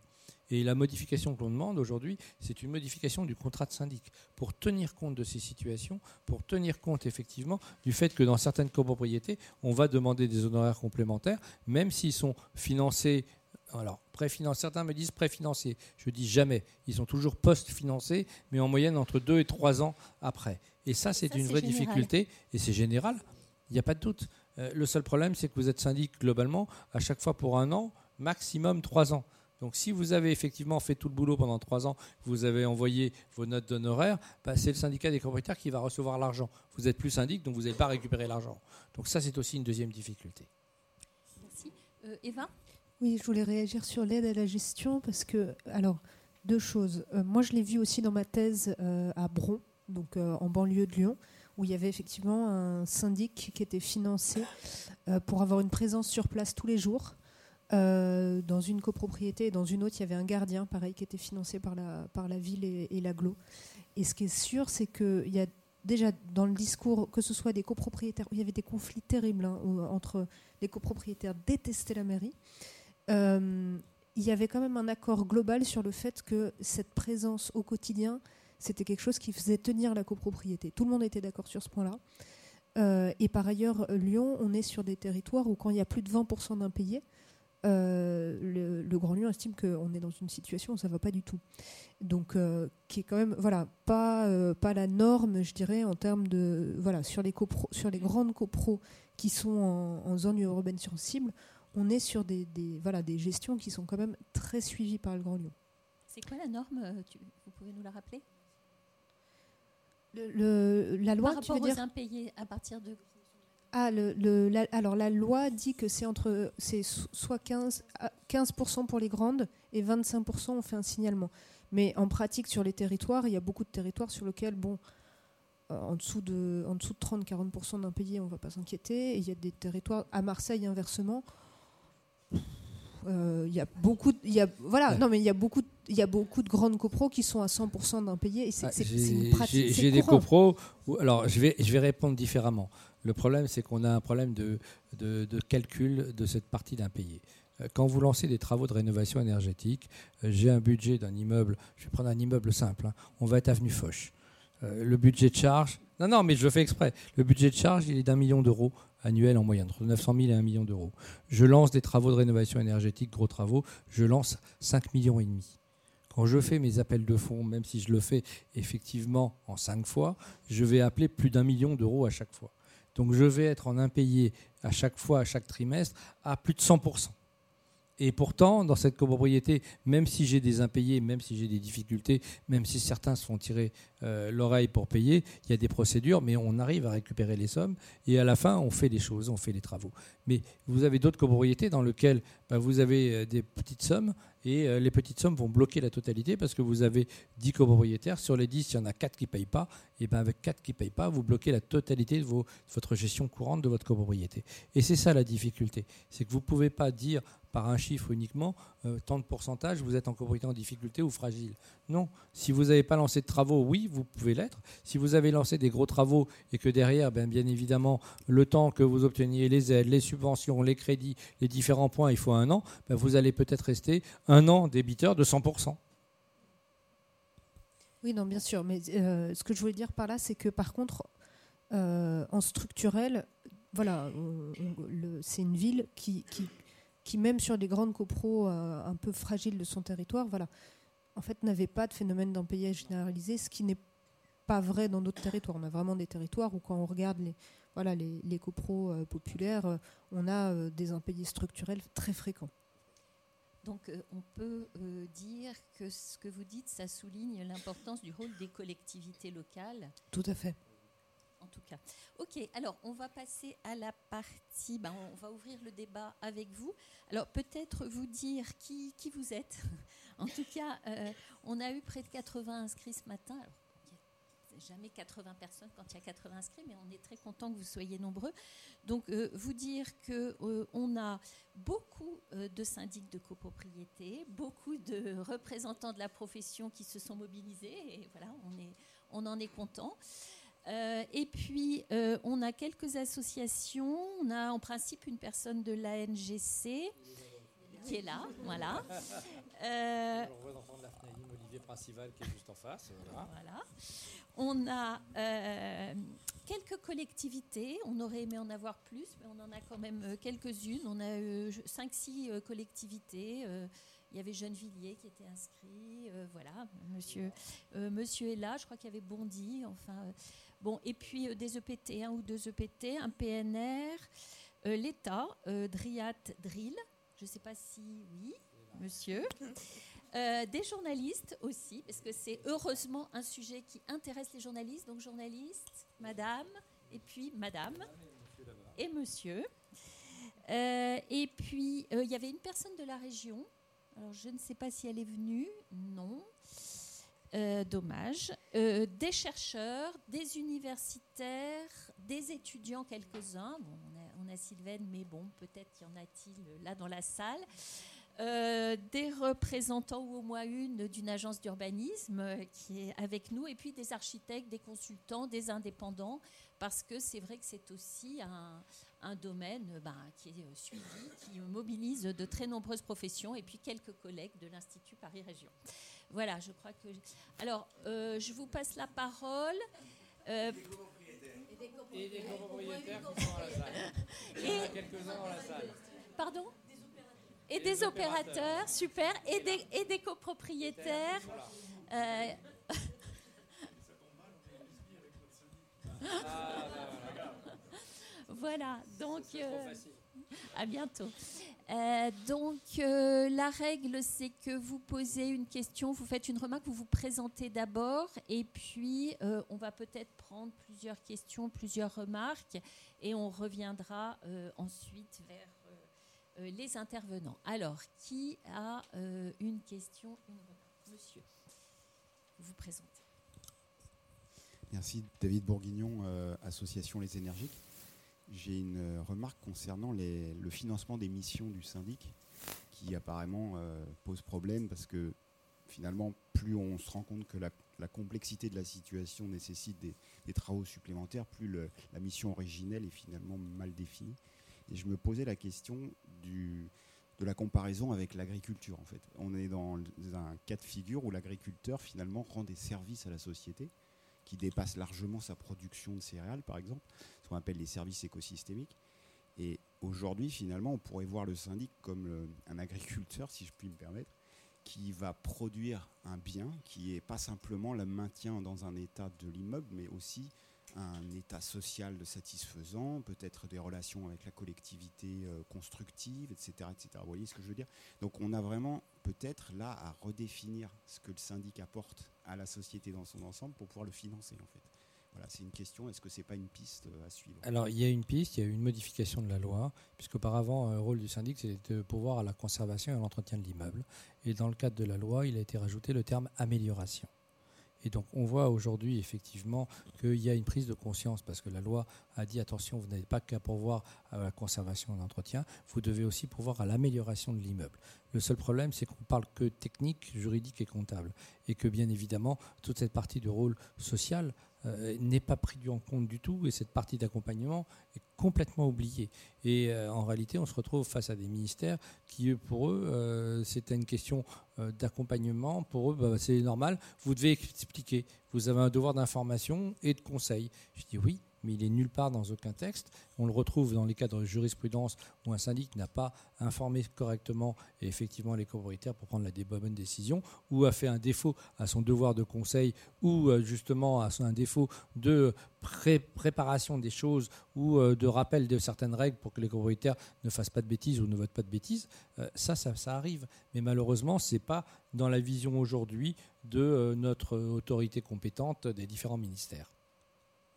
Est-ce que, est que vous identifiez, juste je me permets, euh, est-ce que vous identifiez une évolution dans le positionnement des copropriétaires récentes euh, qui, qui pourrait renvoyer à des, par exemple, le fait d'aller pouvoir trouver beaucoup d'informations sur Internet. Enfin, on peut imaginer plein de choses. Est-ce que ça, vous le constatez? Oui, on constate aujourd'hui un besoin d'information, de formation euh, des copropriétaires. Et on le voit, bah, on l'a vu au Salon de la copropriété euh, il y a 15 jours, où effectivement, dans les conférences que l'on a pu euh, tenir aux formations, on a eu des copropriétaires et des membres de conseils syndicaux d'un niveau différent des années précédentes, avec des vraies questions, avec des vraies demandes, avec une vraie volonté de compréhension des différents points. Et on voit qu'on a un niveau qui effectivement augmente parce que c'est le rôle effectivement du syndic, mais de tous les intervenants, d'aller expliquer, d'aller informer, de réexpliquer les choses. Et ils ont besoin de cette formation, de cette information, de cette compréhension. Pourquoi? Parce qu'un copropriétaire, quand il ne comprend pas, bah, il va mettre de côté la question et en disant bah, on le verra l'année prochaine à l'Assemblée générale. Et donc, bien évidemment, vous ne voterez pas et vous ne ferez pas avancer les choses. Pour avancer et pour voter, il faut que derrière, les gens ont pu comprendre les choses, ont pu les accepter, ont pu euh, comprendre le processus euh, de d'avancer des différents points en disant ben non, c'est pas simplement je vote en AG, tout se passe bien. C'est pas du tout ça. Et c'est à chaque fois ben, un parcours du combattant, je suis désolé de le dire, mais euh, tant pour le syndic que pour le conseil syndical et que pour les copropriétaires derrière. Même chose pour l'architecte, même chose pour l'AMO, même chose pour l'ingénieur financier. À chaque fois, on est globalement entre 5, 6 intervenants pour essayer de guider, d'accompagner et de faire avancer les choses. Ce sont des dossiers très compliqués qui sont effectivement, euh, qui prennent un temps, mais colossal, pour arriver à une décision en Assemblée Générale qui est euh, trois fois sur quatre vote contre. Donc tout ce que vous avez bossé derrière, bah, vous n'êtes pas rémunéré, vous avez juste fait les réunions d'information et d'explication, mais vos honoraires, vous ne les prenez que si les travaux sont votés. Donc il y a un moment où le syndic il va en avoir ras-le-bol de faire avancer les choses en se disant de toute façon, bah, je serai rémunéré qu'une fois sur quatre, je ne vais pas avancer. Et ça, c'est une demande aujourd'hui que l'on fait. C'est si on veut faire avancer les choses, à un moment, il faut que les syndics soient rémunérés pour ces travaux effectivement de préparation, comme le sont rémunérés aujourd'hui les architectes, les AMO, les ingénieurs financiers, parce qu'on fait voter leur mission et on fait voter leurs honoraires. alors, j'ai vu qu'il y avait des questions par là. Allez-y. Euh, bonjour, Geneviève Danchin. Je suis euh, présidente du conseil syndical d'une petite copropriété de 22 lots à Paris qui a voté. Euh, nous entendons bien avec le syndic et nous avons voté la première phase des travaux, etc. etc. Accessoirement, je suis une ancienne de cette maison. Alors, j'ai deux observations. Effectivement, nous avons commencé la démarche. Moi, en tant que copropriétaire, je me suis inscrite à Coach Pro Pro à Paris. J'ai tout écouté, j'ai pris des notes, j'ai essayé d'informer le conseil syndical. Notre syndic a sûrement suivi les trois jours de formation. Ceci dit, il est totalement euh, dépourvu, et nous aussi. Visiblement, il se repose un peu sur moi pour que je l'aide. Euh, moi, je n'ai pas vraiment l'intention de, de, faire tout ce travail qui est énorme.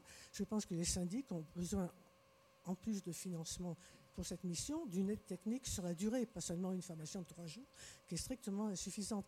Alors je viens d'entendre qu'il y avait une aide à la gestion pour les copropriétés euh, dégradées. Les copropriétés, les copropriétés dégradables physiquement devraient pouvoir être aidées aussi, parce que nous n'avons aucun problème social ni de ni de ni d'impayé, mais nous avons un problème de bâti réel. Et euh, c'est des immeubles haussmanniens de très mauvaise qualité. Euh, le deuxième point, c'est que dans tout l'appareil technique qui a été mis en œuvre par la ville de Paris en tout cas. Euh, d'abord, nous n'avons aucune idée de si les bureaux d'études qui vont faire le travail feront autre chose que regarder les notes de chauffage comme ils faisaient dans le temps pour les diagnostics. Et d'autre part, euh, ce n'est pas du tout adapté à des quantités de petites copropriétés parisiennes qui se composent de plusieurs immeubles. Il faut qu'il y ait l'étude des matériaux sur 10% du parc. 10% du parc chez nous, ça fait deux logements, or nous avons cinq immeubles. Donc nous nous sommes lancés dans la démarche, mais euh, très nettement, je ne sais pas quand on aboutira. Je pense qu'il y a beaucoup de choses à aider effectivement au niveau de, des associations de syndics. Alors on va passer la parole à votre voisin parce que euh, M. Safar vient de me dire que... Euh, on doit y aller. On doit partir dans 5 minutes. Allez-y. oui, bonjour à tous. Olivier Principal, je suis président de la FNIM du Grand Paris, syndic de copropriété aussi. Je, vais, je, vais revenir, euh, je vais revenir après sur le sujet d'aide à la gestion ou des compléments qu'on pourrait avoir. Je, pense que la situation dans laquelle on se trouve dans les cabinets de syndic, avoir des difficultés de recrutement, c'est un excellent moyen de se poser la question de comment on doit reprendre les choses, y compris dans ce prisme actuel d'incompréhension euh, ou de complexification avec la rénovation énergétique. On a besoin de compétences, on a besoin de gens et de jeunes qui veulent y aller. Et euh, on se rend compte, euh, et c'est tout l'intérêt des syndicats professionnels, on se rend compte à travers les études euh, de protection et d'anticipation des risques portés par les collaborateurs qui font la gestion de copropriété qu'il y a un gros besoin de reconnaissance, de, de, retrouver un équilibre entre l'implication au travail et la vie de famille. On parlait des assemblées générales tout à l'heure. Et c'est à nous, professionnels, d'arriver à mieux expliquer ce qu'on fait. Effectivement, à l'époque de la mise en place de la copropriété, on gérait les parties communes, c'était simple. J'ai commencé le métier il y a 25 ans. Moi, je me suis lancé syndic au moment où il y avait les affaires de technique plastique. Alors, autant vous dire qu'il fallait vraiment avoir envie d'y aller. Bon, j'y suis allé. Et puis, pour l'instant, j'y suis encore. Euh, et en l'occurrence, euh, oui, on a tous besoin de reconnaissance dans son monde professionnel. L'objectif, c'est quand même d'arriver à faire ce travail avec le remerciement de ses clients. C'est notre meilleure rémunération au quotidien. Quand des copropriétaires nous remercient de les avoir accompagnés, d'avoir réussi un challenge, c'est ça qui nous, qui nous fait avancer. Donc du coup, on travaille avec les organisations professionnelles sur la refonte de la communication sur qu'est-ce que c'est un syndic, comment on peut apporter un service aux copropriétaires pour séduire aussi des jeunes qui vont revenir nous rejoindre, parce que la rénovation énergétique, c'est un, une énorme opportunité pour la profession d'arriver à s'adjoindre des nouvelles compétences. Alors ça rejoint un peu ce que vous disiez euh, tout à l'heure, c'est qu'on était encore hier euh, à travailler avec euh, le ministre Patrick Vergrit, qui nous a dit une nouvelle fois, je veux travailler avec les professionnels, donc c'est quand même un bon signal. Maintenant, il faut qu'on arrive enfin à à accoucher de quelque chose.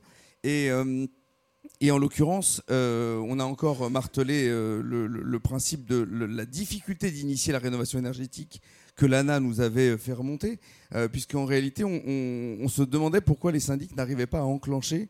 Alors, il y a un sujet de financement, il y a un sujet sociétal, il faut que les copropriétaires aient envie. Quand vous avez des projets qui mettent 5 à 7 ans avant de sortir, et que 7 ans c'est la durée moyenne de détention d'un appartement, autant vous dire qu'un jour on fait, un jour on fait pas. Donc euh, nous on est là pour inscrire dans la durée. Et du coup l'aide à la gestion, euh, on a demandé en fait que les syndics puissent euh, bénéficier aussi de l'aide à la gestion qui était réservée qu'aux assistants à maîtrise d'ouvrage, parce qu'on a créé un métier il y a 10 ans, c'était assistant à maîtrise d'ouvrage, là où les syndics faisaient déjà de la rénovation depuis, euh, depuis longtemps.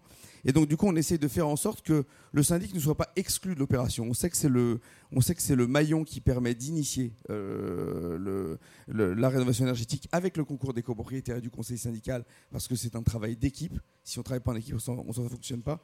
Et donc, du coup, on travaille avec le gouvernement et avec euh, les forces politiques pour pouvoir justement rééquilibrer tout ça et faire en sorte que cette émulsion euh, tous ensemble, ça fonctionne. Donc en tout cas, j'ai bon espoir au nom de la profession et des copropriétaires qu'on arrive à faire de grandes choses dans les prochaines années. Voilà, merci. merci beaucoup. Euh, peut-être, ouais. Donc euh, on va vous laisser la primeur pour répondre à ces et puis on continuera. Les questions aujourd'hui des aides pour les syndicats de copropriété qui ne sont pas en fragilisation ou en difficulté, il n'y en a pas. que les choses soient claires que la formation, euh, on la fasse et qu'on s'en occupe, oui. Est-ce que tout le monde est formé et tout le monde est au niveau? Ben non. Globalement, n'imaginez pas que ça vienne en un an ou en deux ans. Il faudra 3, 4, 5 ans pour que effectivement tout le monde soit formé et soit au niveau. Et bien évidemment, le but du jeu, c'est de rajouter ces compétences à tous nos gestionnaires. Le seul problème, c'est qu'à un moment, il faut qu'on puisse les payer. Et pour qu'on puisse les payer, il faut qu'on ait effectivement ben, des honoraires qui vont avec. Et aujourd'hui, on fait un boulot sans être payé, en préparant les choses. Et euh, c'est la demande de modification du contrat de syndic aujourd'hui sur lequel on pousse fortement au niveau du ministère des Finances, puisque c'est la DGCRF qui bloque aujourd'hui, et qui est nécessaire pour faire avancer les choses. Parce que tant qu'on n'aura pas débloqué ces possibilités, on n'avancera pas. Et, clairement, aujourd'hui, on va laisser de côté bah, toutes les petites copropriétés parce que les petites copropriétés, les montants ne sont pas les mêmes. Sur les grosses copropriétés, on va pouvoir se dire qu'à partir de 50, 60, 100 lots, ça va être peut-être rentable de préparer les choses et d'organiser. On va le faire. Mais dans les autres, on va ne le faire que si on nous le demande.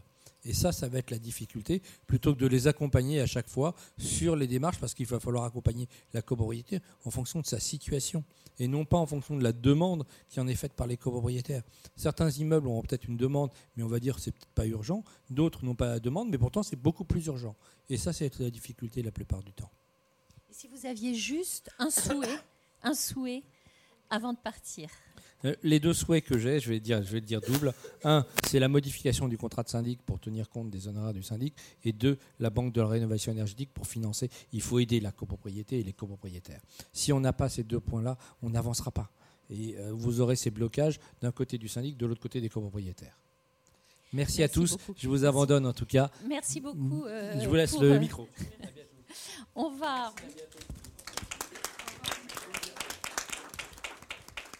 Donc euh, voilà, merci beaucoup. On va, on va poursuivre jusqu'à. On a encore une dizaine de minutes. Euh, et peut-être y a-t-il des représentants dans la salle aussi qui pourront s'exprimer. Alors, monsieur, vous vouliez. Oui.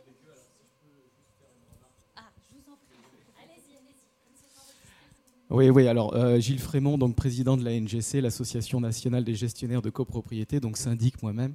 Euh, déjà, je voudrais féliciter le travail remarquable de l'équipe euh, de sociologues. je suis en train en pleine lecture, alors j'ai fait aussi partie des, personnes sondées. on vous remercie pour ce travail affiné. Euh, c'est très, j'ai appris beaucoup de choses. Euh, par rapport, alors pour revenir au sujet, parce que le sujet c'est le groupe professionnel, on a dévié un petit peu. Euh, je pense qu'il y a une petite catégorie qu'on pourrait aussi analyser.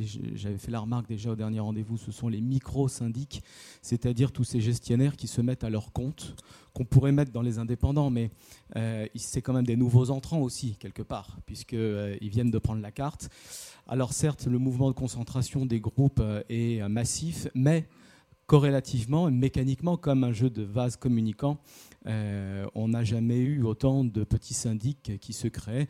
Pour le vérifier scientifiquement, je vous invite à vérifier le site de la Chambre de commerce et d'industrie qui délivre la carte syndic c'est une catégorie intéressante à, euh, examiner qui en plus se développe pour partie avec une forme d'externalisation de tout ce qui est comptabilité mandant, qui peut aussi poser des questions juridiques hein, par rapport au contrat intuitu personné et l'article 18. Est-ce qu'on peut sous-traiter ou pas la compta mandant? Ça, c'est une autre question. Donc c'est une catégorie intéressante à étudier. Je pense que effectivement le métier de syndic est une profession euh, euh, récente, hein, on l'a dit, années, années, années 60, loi Hoguet 70, c'est la loi Hoguet à, 53 ans quand même. je pense qu'aujourd'hui, le syndic est arrivé à, une étape de son histoire, une, forme de maturation, une première maturation qu'on peut observer. le fait que vous les étudiez en est une preuve euh, le fait que euh, les pouvoirs publics s'y intéressent, et d'ailleurs si on doit partir, c'est parce qu'on a rendez-vous avec la mairie pour signer, de Paris pour signer une charte syndic-mairie sur la rénovation énergétique des copropriétés parisiennes. Euh, les pouvoirs publics se rendent compte aujourd'hui que le syndic a un rôle. Et les syndics eux-mêmes, je pense, sont arrivés aujourd'hui à cette étape de maturation qu'est le besoin de sortir de l'ombre le besoin de sortir du bois, le besoin de reconnaissance, Olivier euh, Principal euh, l'a dit à l'instant. Le fait que nous ayons créé la NGC il y a six ans, c'est aussi dans cette euh, période de maturation, on a besoin de communiquer. Et aujourd'hui, les nouveaux entrants ont aussi peut-être apporté ça, même s'ils si, si, ont pris de façon très maladroite. Euh, la communication du syndic aujourd'hui est primordiale à tous les étages, que ce soit à nous avec nos propres copropriétaires, mais les professionnels en général vis-à-vis du grand public, promouvoir le métier, le faire connaître, euh, en faire de la publicité. Et il est vrai que historiquement, et on, je rejoins votre étude, le syndic n'a jamais pris le pli ou l'habitude, voire n'ose pas euh, faire de la publicité. Certains pensent même qu'on n'a pas le droit, comme un médecin ou un avocat, euh, parce qu'on a euh, ces racines historiques de mandataires, de notables. dans l'histoire, sous l'Ancien Régime, le syndic était royal, hein, il était nommé par le roi et c'était l'intendant, c'était le maire du village, cette fonction qu'on retrouve encore aujourd'hui au niveau de nos immeubles. Voilà, je vous remercie beaucoup. Merci, merci beaucoup. Alors, il y avait d'autres peut-être à quelqu'un dans la salle. Voilà, je vais le récupérer. Euh, je crois, monsieur, vous aviez.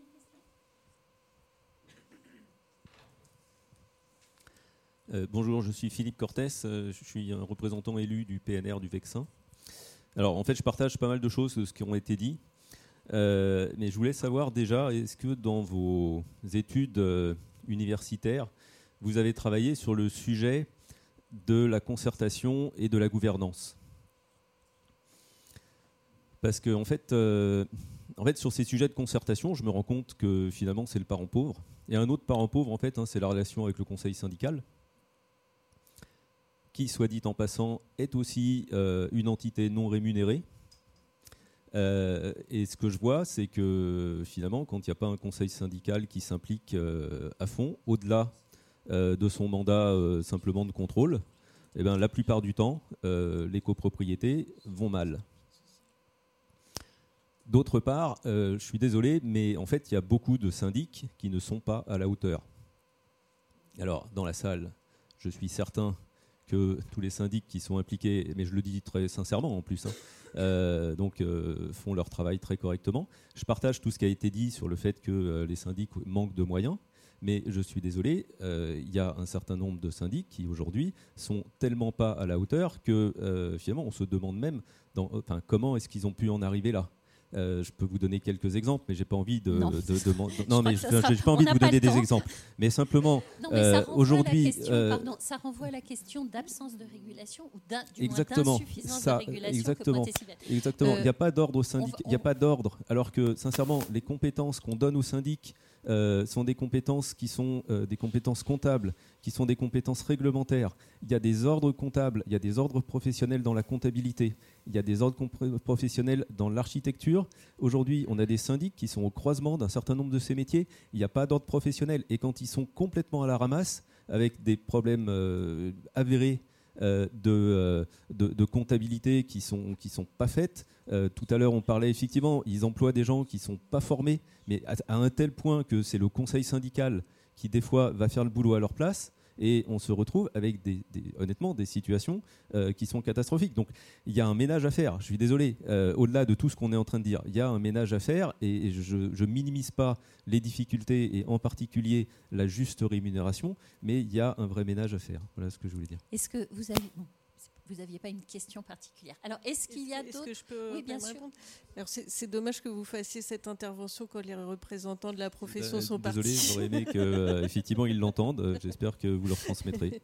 Mais Et je suis prêt à ce que je reçois aussi un certain nombre de, personnes qui, avec qui on puisse discuter, parce que c'est aussi un, un problème euh, quelque part de, j'ai envie de dire, de salubrité publique. Hein. On, en est là quand on parle aussi euh, de difficultés euh, structurelles dans un certain nombre de, de copropriétés. En effet, je pense que l'image de la profession, elle passe pas simplement par des grandes actions de communication et des actions publicitaires auprès du grand public, mais elle passe aussi par un travail de régulation interne à la profession. Et je, voilà, c'est d'ailleurs ce que montre la sociologie. Elle montre que le prestige d'une profession, qui à la fois auprès du public, mais aussi à la fois après auprès euh, des professionnels qui peuvent être intéressés par ce, métier euh, repose sur les capacités d'organisation collective et d'autorégulation de, la profession. Et pour l'instant, euh, le groupe professionnel des syndics est assez défaillant en la matière et en, matière de discipline et de sanctions. Et ça, ça fait aussi référence à la question de la segmentation du groupe professionnel parce que, euh, et notamment avec euh, l'émergence des groupes et euh, leur politique offensive de, rachat des indépendants, parce que les groupes n'ont pas le même modèle économique, comme je l'ai dit. Les groupes priorisent, enfin leur modèle économique priorise la vente de services annexes et donc ont peu d'intérêt à développer la qualité de la gestion de la copropriété puisqu'ils sont plus sur une stratégie de croissance externe à travers des rachats et de vente services annexes qui s'avèrent euh, très rentables. J'ajoute aussi sur cette question de la gouvernance et du rôle du conseil syndical. C'est vrai que dans les travaux qu'on a pu faire sur les copropriétés dégradées, on retrouve toujours ce, rôle charnière et essentiel euh, du conseil syndical. Quand on voit deux copropriétés qui pourraient relever du même dispositif d'aide, on en voit une où ça marche et une où ça marche pas. Le facteur explicatif, il est souvent là.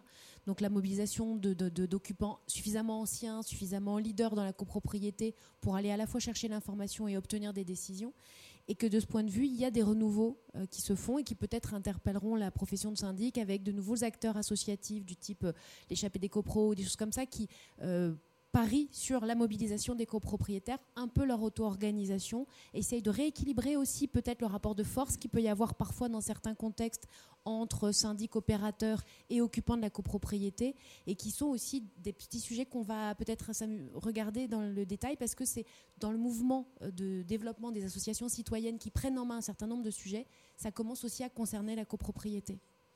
Et par ailleurs, euh, du point de vue des recherches existantes, c'est très bien monté. C'est-à-dire qu'effectivement, le rôle des copropriétaires, il est clair, le rôle des membres du conseil syndical, il est très bien montré par les recherches la fameuse recherche dont je parle tout le temps sur la faillite d'une structure de confiance. Elle parle beaucoup de ça.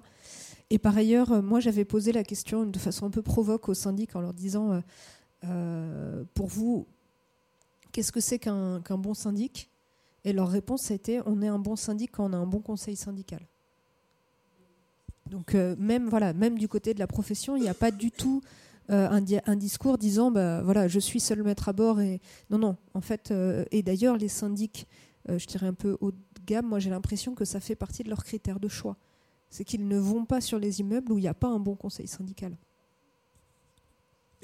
est-ce, qu'il n'y a pas euh, quand même une, évolution du conseil syndical? Le conseil syndical, est-ce qu'il n'est pas aussi dépendant finalement de tel ou tel copropriétaire, d'une forme de dynamique interne Enfin, c'est une question naïve. Hein, euh, ou est-ce que, ou au contraire, est-ce que vous constatez que finalement euh, le conseil syndical, il est influencé d'une certaine manière par la copropriété? Enfin, je ne sais pas si ma question est claire, mais voyez ce que je veux dire. Quelle est la part de l'individuel et, euh, la part du, collectif? On a l'impression que les conseils syndicaux peuvent reposer sur telle ou telle personnalité euh, forte à un moment donné. Et on se dit, si elle s'en va, qu'est-ce qui va se passer? Est-ce que ça, c'est un de toute façon, la copropriété, euh, il faut partir du, principe que c'est un, enfin, un groupe mouvant euh, et c'est en perpétuel mouvement. Et donc, rien n'est jamais acquis, en fait. Et, enfin, donc moi, j'ai aussi mené des travaux sur la rénovation énergétique en copropriété et sur ce que Gaëtan Brispierre a appelé avant moi les leaders énergétiques. Et en fait, donc, qui mettait l'accent sur cette personnalité qui jouait le rôle de leader, mais en fait, les recherches approfondies montrent que si le leader il reste isolé, il a peu de chances d'aboutir à une décision de, travaux, parce qu'en fait, le, le, principe de la démocratie directe en copropriété est très important, et donc c'est plus efficace quand le leader est entouré d'une équipe et quand on a affaire vraiment à une équipe de leaders avec des compétences différentes parce que la gestion de la copropriété, en fait, euh, ce sont des compétences pointues et variées. Donc euh, voilà, il y a quand même une idée de, d'importance d'un petit collectif. Un collectif, ça peut être deux hein, déjà. Mais euh, Monsieur de, de Gennevilliers, je crois. Par ailleurs, ne pas oublier que les copros, il y en a à deux, il y en a à 500. Donc aussi, là-dessus, il y a... Je pense que c'est difficile pour les recherches de répondre de façon générale, parce que sur les grandes et sur les petites, on n'est pas... Plus on est sur les petites, plus bah, une personne qui part, ça va jouer. C'était pour réagir plutôt euh, à, ce qui vient d'être dit. Donc je travaille à Gennevilliers, je suis en charge de la relation avec les copropriétés et de l'habitat dégradé. Donc on porte une OPA sur la commune, on a une politique très interventionniste euh, au niveau des copropriétés et de tout en fait. Euh, l'un des objectifs, on a eu beaucoup de défaillances de syndics, euh, puisque c'est vrai que c'est les communes périphériques et les communes assez populaires ont des grandes difficultés. Les gens n'ont pas d'argent, les gens ne payent pas, les syndics ne viennent pas. C'est tout aussi simple que ça. Je les comprends, ils perdent de l'argent. Ce qui fait que pour beaucoup, on est monté au, on est monté, au conseil syndical avec l'acquisition de l'eau au, sein du, au sein de la copropriété. On monte au conseil syndical et on fait pour grande partie le boulot du syndic et du conseil syndical. Bon, nous, on paye la personne pour. Euh, c'est une vision qui peut être originale, mais qui coûte quand même assez cher à la commune. Et euh, par ailleurs, sur la formation et la formation des conseils syndicaux, un travail qui a été fait, qui est fait euh, depuis des années, c'est la formation des conseils syndicaux. Donc je sais qu'il y a des associations qui organisent des formations, etc. Comme je vous dis, on est avec des gens qui ont peu de revenus, qui sont propriétaires, mais souvent assez de milieux populaires. Et on est quand même dans une ville où il y a 70% de logements, quasiment 70% de logements sociaux. Les propriétaires ne sont pas des multimillionnaires, etc. Donc il y a un vrai sujet aussi de formation des membres du conseil syndicaux. Ici, la commune l'a pris à sa charge. Je ne sais pas après ce qui peut être fait au niveau des institutions. C'est assez complexe et les faire venir dans des instances comme ça, c'est inimaginable. Notre PT essaye de les former, ils ne viennent jamais. Donc c'est vraiment très compliqué d'aller vers les membres du conseil syndical qui sont pour beaucoup, oui, euh, déjà dépassés par ce qui se passe en interne. Si on leur rajoute quelque chose, c'est inenvisageable. Et euh, je sais pas si vous avez des biais, des choses comme ça pour former en partie le conseil syndical d'une part. Normalement, c'est aussi un peu le rôle du syndic d'accompagner euh, celui-ci. Je vous dis, ceux qui viennent, c'est parce qu'ils ont l'habitude, etc où ils sont spécialistes en copro dégradé et ça devient un autre sujet. Ok, alors on va, vous, revenir vers euh, les intervenants pour euh, demander une réaction. Mais justement, dans, ces cas-là, donc là c'est moins en lien avec notre recherche, mais euh, donc moi j'ai participé par ailleurs à une expérimentation menée par la Fondation de France et la Fondation Abbé Pierre sur les petites copropriétés fragiles sur le territoire de la Courneuve. Et en fait, euh, un de nos axes clés, ça a été de tisser un partenariat avec des syndics, mais des syndics extrêmement locaux, ces fameux micro-syndics euh, dont parlait euh, la NGC tout à l'heure, et qui sont euh, engagés, euh, enfin qui aiment en fait euh, gérer ces petites copropriétés, qui sont micro-syndics, donc ont un modèle économique particulier. Et donc, je pense qu'il y a vraiment un intérêt de la part des collectivités à considérer les syndics donc comme des partenaires et des acteurs potentiels du territoire y compris à les accompagner en fait, parce que ce sont aussi des acteurs économiques, ce sont aussi des acteurs euh, pourvoyeurs d'emplois, ce sont aussi euh, des acteurs qui animent des réseaux de professionnels et d'intervenants euh, sur, sur les copropriétés. oui, peut-être je voulais juste ajouter sur parce que je pense qu'il y a un acteur donc dont on a très peu parlé aujourd'hui, mais qui est quand même assez bien placé pour faire un peu ce lien entre les territoires et euh, les copropriétés, et qui va vraiment apporter aussi, euh, idéalement, pourrait apporter euh, une ingénierie et renforcer le contrôle du conseil syndical. dans le contexte des projets de rénovation énergétique qui sont les agences locales de l'énergie du climat. mais qui aujourd'hui font face à des moyens très très inégaux. On parle beaucoup de l'Agence parisienne du climat, qui heureusement a la chance d'avoir une équipe conséquente, d'avoir des moyens et surtout de, qui travaille aussi sur ce sujet depuis très longtemps, qui a une vraie expertise qui permet à avoir aussi structuré des échanges avec les syndics, avec l'ensemble des acteurs euh, de la copropriété, mais ce qui est loin d'être le cas de l'ensemble de, ces structures euh, sur le territoire francilien.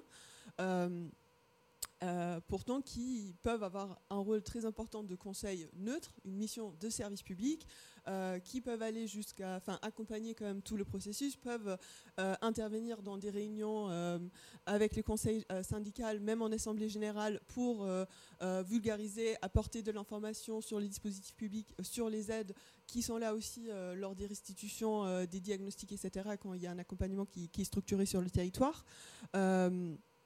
Euh, et donc là, il y a aussi la, question des, moyens qu'on met pour avoir euh, cet accompagnement euh, public qui soit à la hauteur de l'enjeu, de la complexité de la rénovation des copropriétés, parce qu'on parle beaucoup du renforcement des, subventions publiques directes aux copropriétaires via ma prime rénov et, d'autres formes d'aide, mais finalement on parle assez peu de la pérennisation et du renforcement des moyens qu'on donne à cette ingénierie publique là. Et on sait que dans ces structures en Ile-de-France, il y a beaucoup de turnover. Euh, il y a une difficulté voilà, de garder des personnes. Euh, il y a une difficulté de moyens aussi d'avoir une vision longue en fait, euh, sur les moyens. Bah, il y a eu voilà, pas mal de changements aussi en permanence auxquels ils sont confrontés.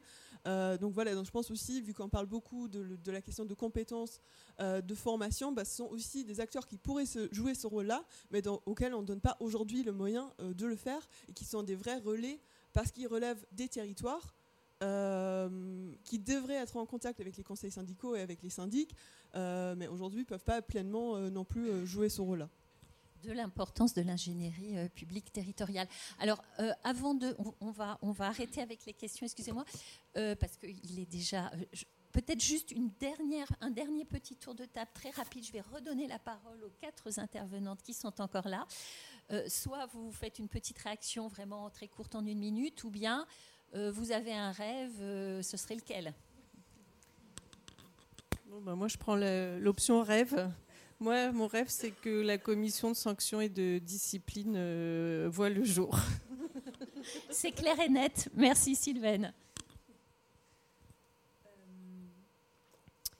Je vais être sur le rêve. Moi, mon, rêve, c'est effectivement que sur tous les territoires, il y ait comme un Gennevilliers euh, un peu systématiquement un chargé de mission copro dans les collectivités. Parce que là où ça existe, ça crée des choses qui sont vraiment passionnantes. Moi, je, si vous ne connaissez pas Annecy notamment, c'est une super inspiration. Merci. Annecy. Merci. Francisca. Je vais rebondir sur ce que vient de...